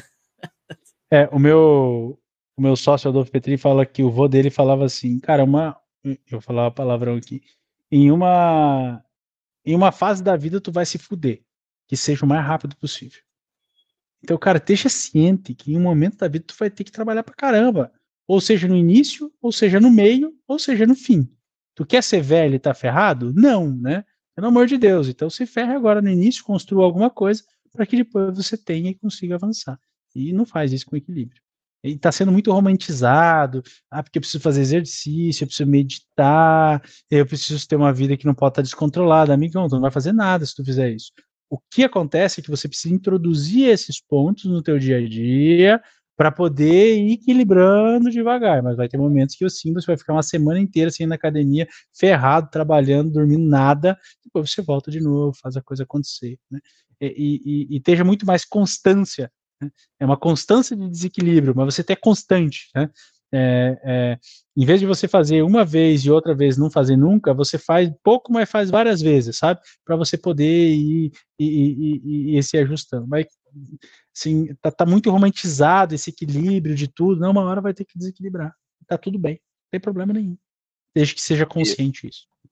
Eu não conheço ninguém 100% equilibrado, tá? Eu nunca conheci. Né? Então, acho que a gente for fazer uma, um raio-x aí, da, pelo menos a minha, minha memória, que é ruim, péssima, né? Mas eu não, não conheço ninguém. Sempre tem um ponto que você vê algo, ó, oh, tô 100% financeiro, ó, oh, que excelente, minha família, eu preciso cuidar agora, porque eu esqueci da né, minha família. Aí volto, não, minha família tá legal, mas o financeiro, assim vai, né? E a minha saúde, minha né? Eu, eu acho. E a gente não está aqui passando também, né? É isso que o Ângelo colocou, né? Não tá, não tem que tá falando para as pessoas se desequilibrarem. Não é essa a mensagem, né? Entendam bem o que a gente está dizendo aqui, mas não é esse romance que as pessoas também acabam é, de forma muito ideal, e o ideal não existe, né? Vendendo um ideal, um idealismo que, que não existe. A gente vai sempre estar em busca, e estar sempre em busca já tem um, pré, um pressuposto que é estar em movimento. Então, se está em movimento é porque alguma coisa vai estar desbalanceada e assim por diante. A gente vai buscando ao longo da vida e a gente ter. É, mas isso que você colocou, Ângela, é algo interessante dessa questão de, de momento, né? Porque a gente tem pouca. É, quando nós. Eu vou, vou parecer um tiozão falando, né? Mas todo mundo tem a mesma idade aqui, mais ou menos, certo? Mas é legal porque assim. É, eu dou aula para pessoas de 18, né, 22 anos, são, é, é lógico, as pessoas que estão na faixa, em, em, média, as pessoas que estão na faculdade. Mas essa visão de longo prazo, como o tio do seu sócio acabou de falar, avô do seu sócio acabou de falar, é, poucas pessoas também têm né, visão de que, olha, e, e, uma máxima do investimento ali, que eu gosto muito desse sistema também, de, de investimento, tal, né, mercado financeiro e assim por diante, é, eu sempre aprendi, eu concordo com isso, não sei se você concorda, que o tempo é o nosso, a gente pode ter ele como nosso amigo, né? Pensando em investimento aí, toda essa questão, né? Só que tem gente que acaba não enxergando isso, né? E tá tudo certo, tudo bem também, se tá enxergando isso com 60, 70 anos, eu sou sempre a favor de que, só que o tempo é menor, acaba sendo menor, a gente não consegue ali avançar, né? Muito mais uma pessoa com 60 anos, a gente não vai conseguir dobrar isso em 20 anos, né? né? É, é, tem coisas que são um pouco lógicas, mas não que eu também também estou estimulando as pessoas não, não mudarem, não é isso. Mas para as jovens aí, né, pessoas que o quanto antes, né, como você bem colocou também, quanto antes a gente entender isso, a gente acaba melhor. É, é isso. Melhor. Olha, só para para trazer aqui agora um, um contraponto, né? E para mostrar, né, que muitas vezes os espectadores estão pensando assim, pô, esse Ângelo, o cara só estuda, ele só trabalha, ele é um cara que não tem vida, né? Não é isso, né? O Ângelo, né, ele, ele tem aí um, um, outro lado também, né? Vou trazer uma imagem que mostra isso e prova isso, né? Uma foto que ele nos mandou, para que ele possa comentar um pouco da forma que ele encontrou dentro da, da sua rotina, do seu da sua vida, né? É, coisas importantes ali, essa questão do, do equilíbrio do ponto de vista não ideal, mas do ponto de vista que funciona para ele, né? Então vou trazer aqui. Pô, é, nós temos o chá de, de bebê do, do Miguel, que é o terceiro, né? Então temos três aí. Olha só. É, é, e a comemoração de 16 bi transacional de nota fiscal dentro da lucro rural. Já tá 26, viu, o Diego? Olha! Então já, já, já avançou bem. É, bem, acho que aqui são dois pontos. Eu vim para cá, eu vim para Mato Grosso e a minha esposa ficou dois anos e sete meses aqui. Eu casei, lua de mel, eu fui para Mato Grosso, ela ficou em Pelotas. E depois, quando. Então, que equilíbrio é esse, né? Tava desequilibrado. Mas por que, que tinha um equilíbrio aí? Porque ela e eu sabíamos o que a gente estava procurando. Então sabíamos o que a gente queria, que é formar uma família, se desenvolver profissionalmente, né? E, e, e ela, quando foi lá para Mato Grosso, e aí as mulheres que estão me ouvindo, é, a gente não pode fugir, é, e vocês têm que pensar nisso, é, no relógio biológico de vocês. Então pense no relógio biológico, ajam em cima desse relógio biológico, porque ele é muito importante. E a minha esposa foi fazer, foi escrever o, doutorado lá, terminou os experimentos e engravidou. Ela defendeu o doutorado com grávida, e aí nasceu a Sofia, que já tem sete anos, é, indo para oito já, e aí ela não, ela, ela abdicou de, do trabalho para cuidar das crianças, nós lá em Cuiabá sozinhos, né? E hoje ela, ela cuida, ela é doutora em, em fruticultura, mas ela abdicou da, da profissão por enquanto para cuidar das crianças. E aqui é uma coisa importante que muita gente não entende, sabe?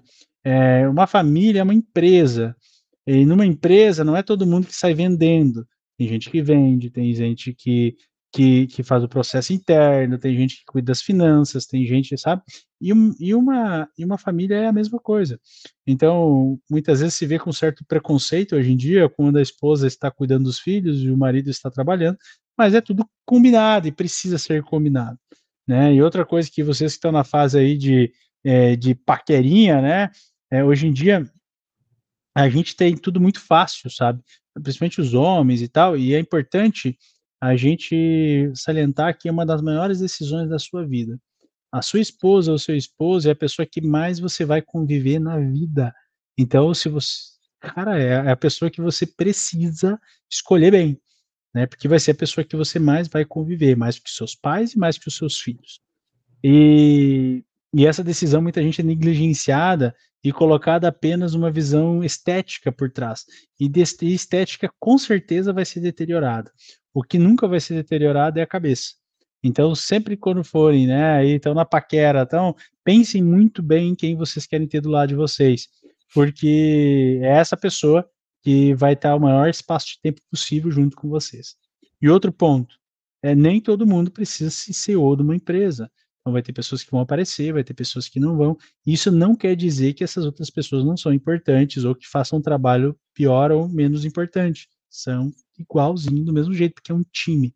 É o momento que você encara a família como um time que está ali para você e sua esposa criar os seus filhos, educá-los, que é uma coisa tão importante hoje no dia a dia, tão difícil de ser feito, é, isso tudo fica muito mais fácil. E todo mundo olhando para o mesmo caminho. Então não tem uma esposa puxando para um lado, esposa puxando para o outro, não, todo mundo senta, conversa, vê, define e vai. E aí para de reclamar, para de cobrar e vai para frente. Eu não posso cobrar da minha esposa que ela é, é, traga dinheiro para dentro de casa. Como é que eu posso fazer essa cobrança agora se a gente definiu que ela ia cuidar das crianças?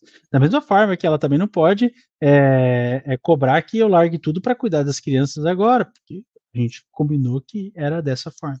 Então, acho que esse é um ponto muito importante que as pessoas é, olham sempre com um olhar de, ah, todo mundo tem que sair, tem que aparecer. Não, não, não é assim, cara. É uma equipe. Né? Então, obviamente, tem algumas pessoas que são mais back, outras mais front. Tá tudo certo, tá, tá tudo tranquilo. Pode ser mulher, pode ser homem. Agora, a mulher tem uma importância muito grande na educação dos filhos, é, no dia a dia, né, no convivência. Ela sonhava em fazer isso e a gente conseguiu juntos organizar. Não é tudo perfeito, briga pra caramba, né, tudo, mas é algo que eu percebo que as pessoas têm muita dificuldade é, de sentar e discutir esses temas. Né? A gente discutiu esses temas já muito cedo, né? Ela sempre falou que queria ter filhos, eu queria ter filhos. Ela, ela sempre disse que quando queria ter filhos, ela queria cuidar dos filhos. Eu disse, pô, acho legal. É, eu tenho as minhas consequências de eu achar legal isso, porque eu preciso prover financeiramente para dentro de casa. É, enfim. E, e outra coisa é que as pessoas têm muito medo de ter filho. Cara, filho é bom, né? E filhos, ah, eu quero dar o máximo das coisas. Não, você vai dar o que você pode para os seus filhos e tá tudo bem. Eu não recebi quase nada, né? Educação pública e tal, e consegui me desenvolver. Então não precisa ser tudo isso, sabe? Pode ser mais leve essa carga de filhos. Claro que é, é, tô, tô com olheira aqui porque tô vários dias sem dormir, pessoas com, com gripe, tossindo, febre, ah, beleza, mas é o jogo, né? Tá tudo bem, né? Apesar de às vezes não estar. E, mas a, a, a, precisa se levar com mais sutileza e saber que essa é a nossa essência. Né? A gente vem aqui para quê? Para crescer, para procriar e para educar essas pessoas é, para deixar um mundo melhor. Né? E a gente precisa dar o nosso máximo nisso. Então eu, eu, enxergo assim a família como uma parte muito bacana. E de novo, isso não quer dizer que tem que ter equilíbrio, né? Tem que quer, dizer que esteja tudo conectado dentro, né? Eu estou desequilibrado aqui porque eu quero gerar um algo, um desequilíbrio depois financeiro positivamente aqui, né? Então a gente vai trabalhando junto com todo mundo consciente daquilo que está sendo feito. Pode de novo, não é mil maravilha, da briga, da problema, da chora, da tudo, mas assim, hoje a gente percebe que isso faz sentido, né? Faz uma diferença muito grande é, no companheirismo e no dia a dia e na busca, né? Por, por poder focar, né? Não há nada melhor do que eu saber que eu estou saindo de casa eu posso focar 100% na empresa, porque eu sei que tem uma pessoa 100% focada nos meus filhos, que são o nosso grande né, tesouro ali, né? Então, isso dá uma tranquilidade, dá uma paz muito, muito grande. Ela sabe que ela pode focar nos filhos, que é, vai ter um jeito que vai ter financeiramente para fechar as contas do mês, sabe? Isso traz uma paz para ela poder trabalhar também muito grande ali com as crianças, que o processo de educação é muito trabalhoso para quem quer fazer uma boa educação, sabe? Eu tentar dar o seu máximo. Então, tem uma tem uma jornada aí que eu acho que é muito bacana, que é muito negligenciada hoje em dia e que não pode e que tem que ser trabalhado como um, um, um, time, né? E não como todo mundo querendo liderar, aí vai dar, vai dar problema, sabe? E, e é o que a gente vê hoje acontecer bastante.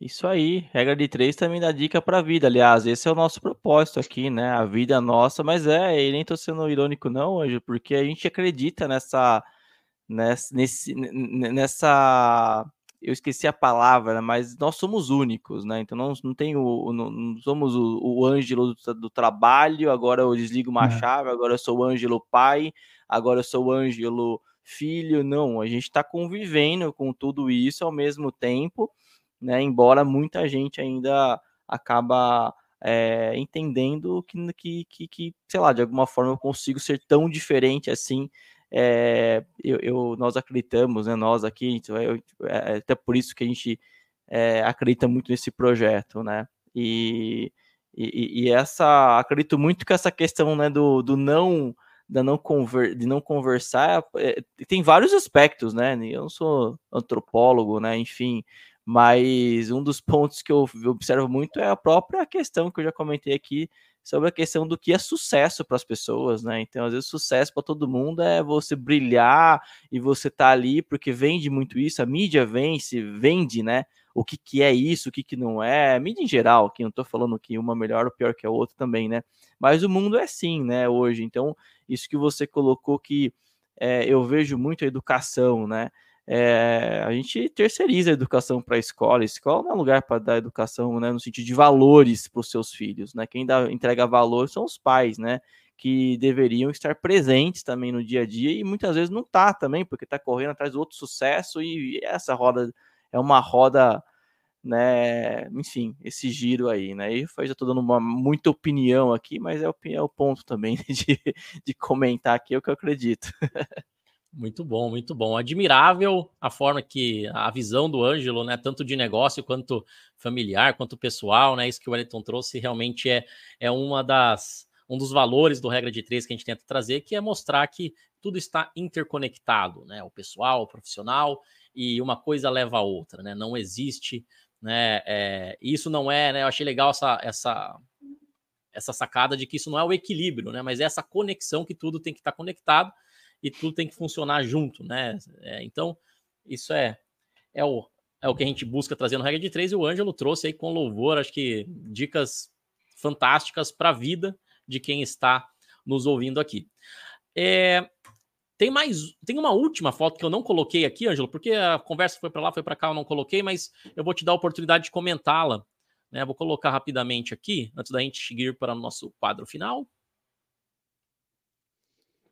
É, só para questão de equipe mesmo, né? É, o orgulho de ver a galera trabalhando, dedicando e saber que tem todos esses caras aí são melhor que eu, sabe? Naquilo que estão fazendo. E esse é o grande. É, tem o, o, dono da Alibaba, ele fala que a grande conexão de um, de um empreendedor ou de alguém que, que é líder é achar as pessoas melhor que ele para trabalhar e botar elas juntas, sabe? Então, e treinar elas, né? Então, acho que traz um pouquinho disso do dia a dia aí, de, de poder fazer as coisas acontecerem e a gente ser o maestro, né? Não preciso estar tá tocando todos os, os instrumentos, só preciso fazer essa harmonia de tocarem juntos, né? E, e tem muita coisa para aprender, para trabalhar, para conseguir fazer isso. E vai daquilo, né, de bater palma, né? Então, porra, fica muito feliz de saber que aquele violino está tocando como você jamais tocaria, né? Então você fica muito feliz de saber que o cara conseguiu chegar lá e que você não, chegar, não chegaria e ele está na sua equipe, está entregando valor com isso.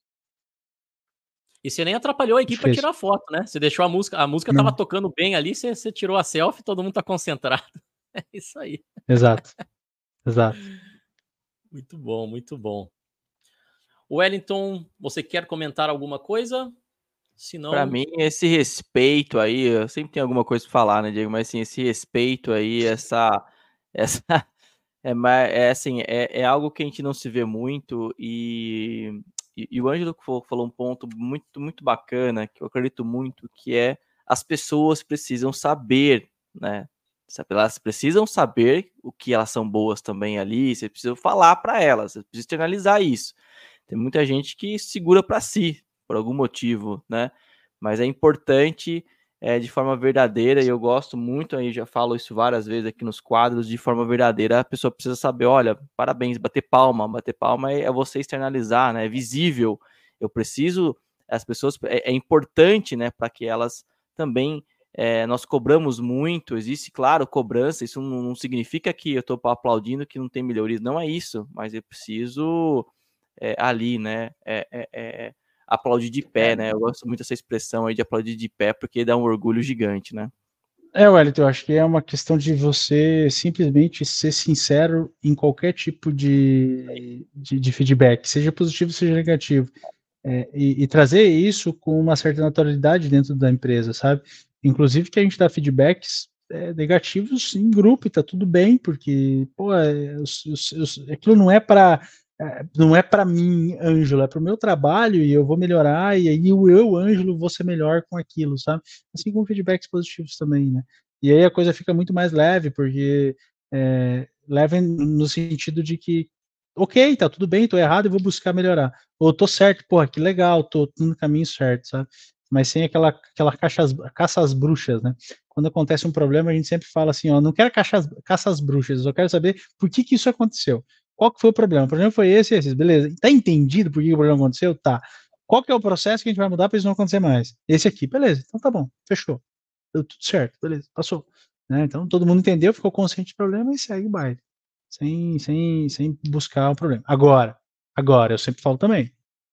Roubo, desonestidade, é, falta de, de alguma coisa grave de, de assédio, cara, é rua na hora tchau, não tem, não tem passar mão na cabeça, sabe? Isso não tem conversa. O restante, pô, tudo a gente vai, vai, vai, tem que poder, pode melhorar, sabe? Agora, uma coisa que é da índole da pessoa, que a pessoa fez com má índole, aí não tem perdão, aí é, é, é rua na hora, sabe? Então, quando a gente deixa claro isso, as coisas também ficam mais, mais rápidas, mais fáceis também de, de, de trabalhar. Show. Muito bem. Rapaz, quase duas horas, hein? Eu achei que não ia ter papo pra tudo isso, hein? É, ó. E essa música, que quem está nos ouvindo ou nos assistindo está ouvindo, é uma música que traz uma conexão com um momento de tranquilidade, de conhecimento. né, Wellington? Exatamente, então, o Diego ele gosta de ele vai narrando, isso vai dando uma tranquilidade, faz parte de todo o ambiente que a gente quer construir aqui com essa música. O, o Diego é um amarelo clássico. Ó, se você ler o Cercado de Idiotas, você vai, Vai saber do entender. que o Ângelo está falando. Exatamente. Ângelo, quando toca essa música, quer dizer no nosso episódio que nós estamos chegando no nosso quadro criativo. Que é um quadro que ele é tão criativo que o nome dele é péssimo e chama-se quadro criativo. Não é um nome mais criativo do que isso, por enquanto, porque quem está nos ouvindo pode participar, nos mandar e-mail, entrar em contato via as mídias sociais e sugerir um nome, né, interagir com a gente, falar se gostou do episódio e tudo mais, o que quiser, mas nós estamos deixando aberto aí um tempo para que a- as pessoas possam interagir, né, os espectadores e possam participar sobre isso também. E já E, tem gente verdade, já colocando já- a criatividade já tem sugestões. Teve bons, Já tem bons nomes já. dicas. É. Já tem muitas boas dicas, mas você que está nos ouvindo pode participar ainda aí, mandando a sua sugestão.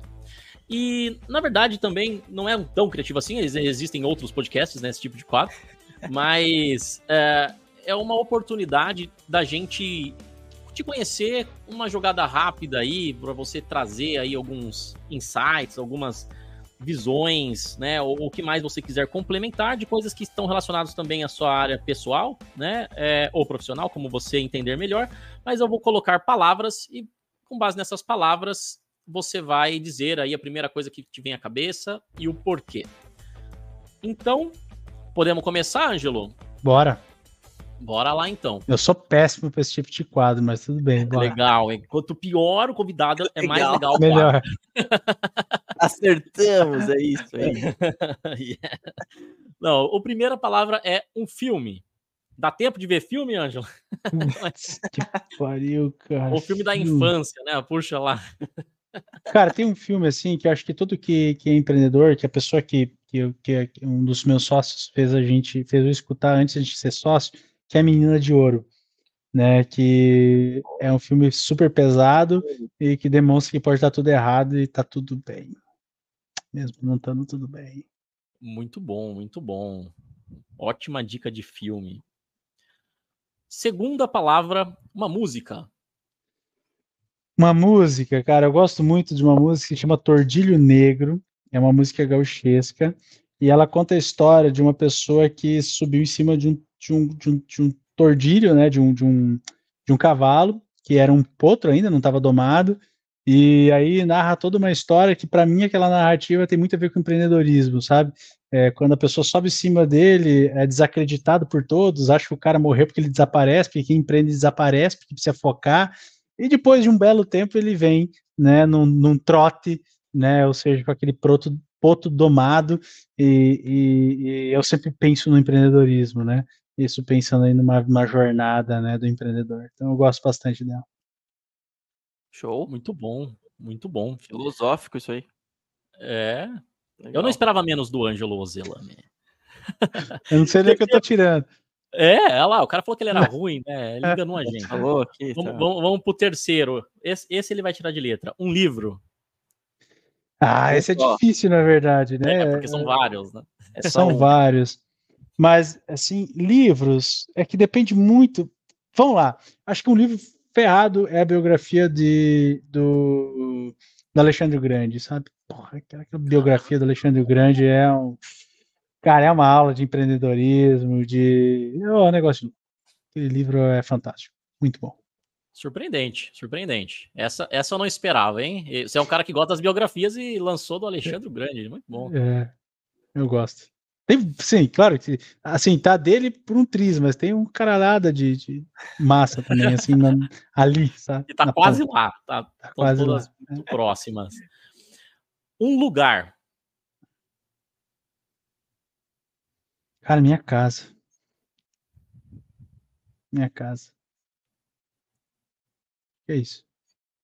Família, assim, não tem um específico, mas em casa é muito bom. É onde você encontra paz, felicidade, É, tranquilidade. nem sempre, né? Nem Nem, sempre sempre, é paz, né? Tranquilidade e coisa, mas é, é um lugar que a gente sempre quer estar, né? Não interessa o que tu tá encontrando lá, né? Legal. Não vai ser só paz e tranquilidade em casa, né? Mas é um lugar que mesmo assim você quer estar. Então acho que eu gosto bom. disso. Muito bom. E o último item é o mais diferentão. é um elemento agro. Como assim elemento agro? Elemento agro. Que, que primeira palavra que vem na sua cabeça? Caramba. Lucro. Oh. Lacrou. Lucro. acho que, acho que eu, eu, é, eu acho que os produtores pensam muito pouco no lucro. São muito ideológicos, ideológicos não, são muito românticos, sabe? E acho que se o produtor fosse um pouco mais profissional, olhasse mais para o lucro, ele conseguiria produzir bem mais, sabe? Conseguiria, conseguiria se doar mais ainda, sabe? Então acho que o produtor tem que olhar para lucro, o produtor tem que ter lucro, muito lucro. Tem que correr atrás disso. Fantástico, fantástico. Bom. Ângelo, muito obrigado, cara. Sensacional esse episódio. Eu tenho certeza que os espectadores gostaram muito, vão tirar vários ensinamentos aí e show, devem show. ouvir e ouvir novamente, porque tem várias dicas boas, né? Que, que cara, foi uma aula. É, muito obrigado pelo seu tempo, muito obrigado por topar participar com a gente do Regra de Três. E, e é, você é um cara que chegou jogando já, vestiu a camisa 10 e já fez alguns gols, né? O cara realmente entendeu o espírito do regra de três. Então, muito obrigado, cara. Eu que agradeço. Obrigadão, cara. Valeu mesmo. Desculpa te cortar aí, mas deixa eu agradecer Não. você, porque aqui é um prazer, um prazer mesmo imenso aqui ter essa troca, essas duas horas aqui, né, de tempo, tempo algo extremamente precioso, né, para todo mundo. E obrigado pela, pela, pela, aula, né? Aula mesmo de humildade, aula de vida, né? A gente precisa ter, a gente acredita muito nisso, ter mais conversas assim abertas, né? De peito aberto mesmo e aprendizado. O cara foi fantástico, obrigadão, viu? Eu que agradeço, Diego, Wellington, sempre um prazer poder contar um pouquinho e poder ajudar, né? A gente chega um momento que a gente vê que precisa é, transbordar também, né? um pouquinho de, de, de, todo o conhecimento que a gente tem na nossa jornada, porque realmente o, o mundo e o agro precisa de pessoas com uma visão mais focada em resultado, em fazer a coisa acontecer. Espero que inspirem aí é, quem estiver vendo para que tenha esse espírito, né? Esse espírito de, de buscar esse conhecimento e buscar fazer coisas, né? Não só reclamar. Né? Eu, eu brinco que, eu falei até no Mastermind, né? As pessoas parecem que estão querendo que o universo entregue algo para elas, né?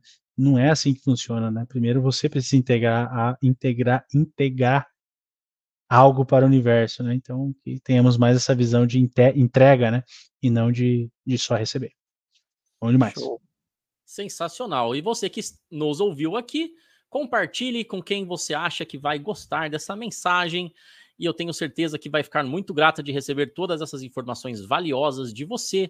E lembre-se sempre de se inscrever no canal e acompanhar que nós temos temos e teremos muitos episódios com muitas revelações inéditas, com muito conteúdo marcante, emocionante, divertido aqui no Regra de Três, no Agro de Respeito. É isso aí, meus amigos. Até mais e até o próximo episódio. Até mais, até a próxima. Valeu. Show.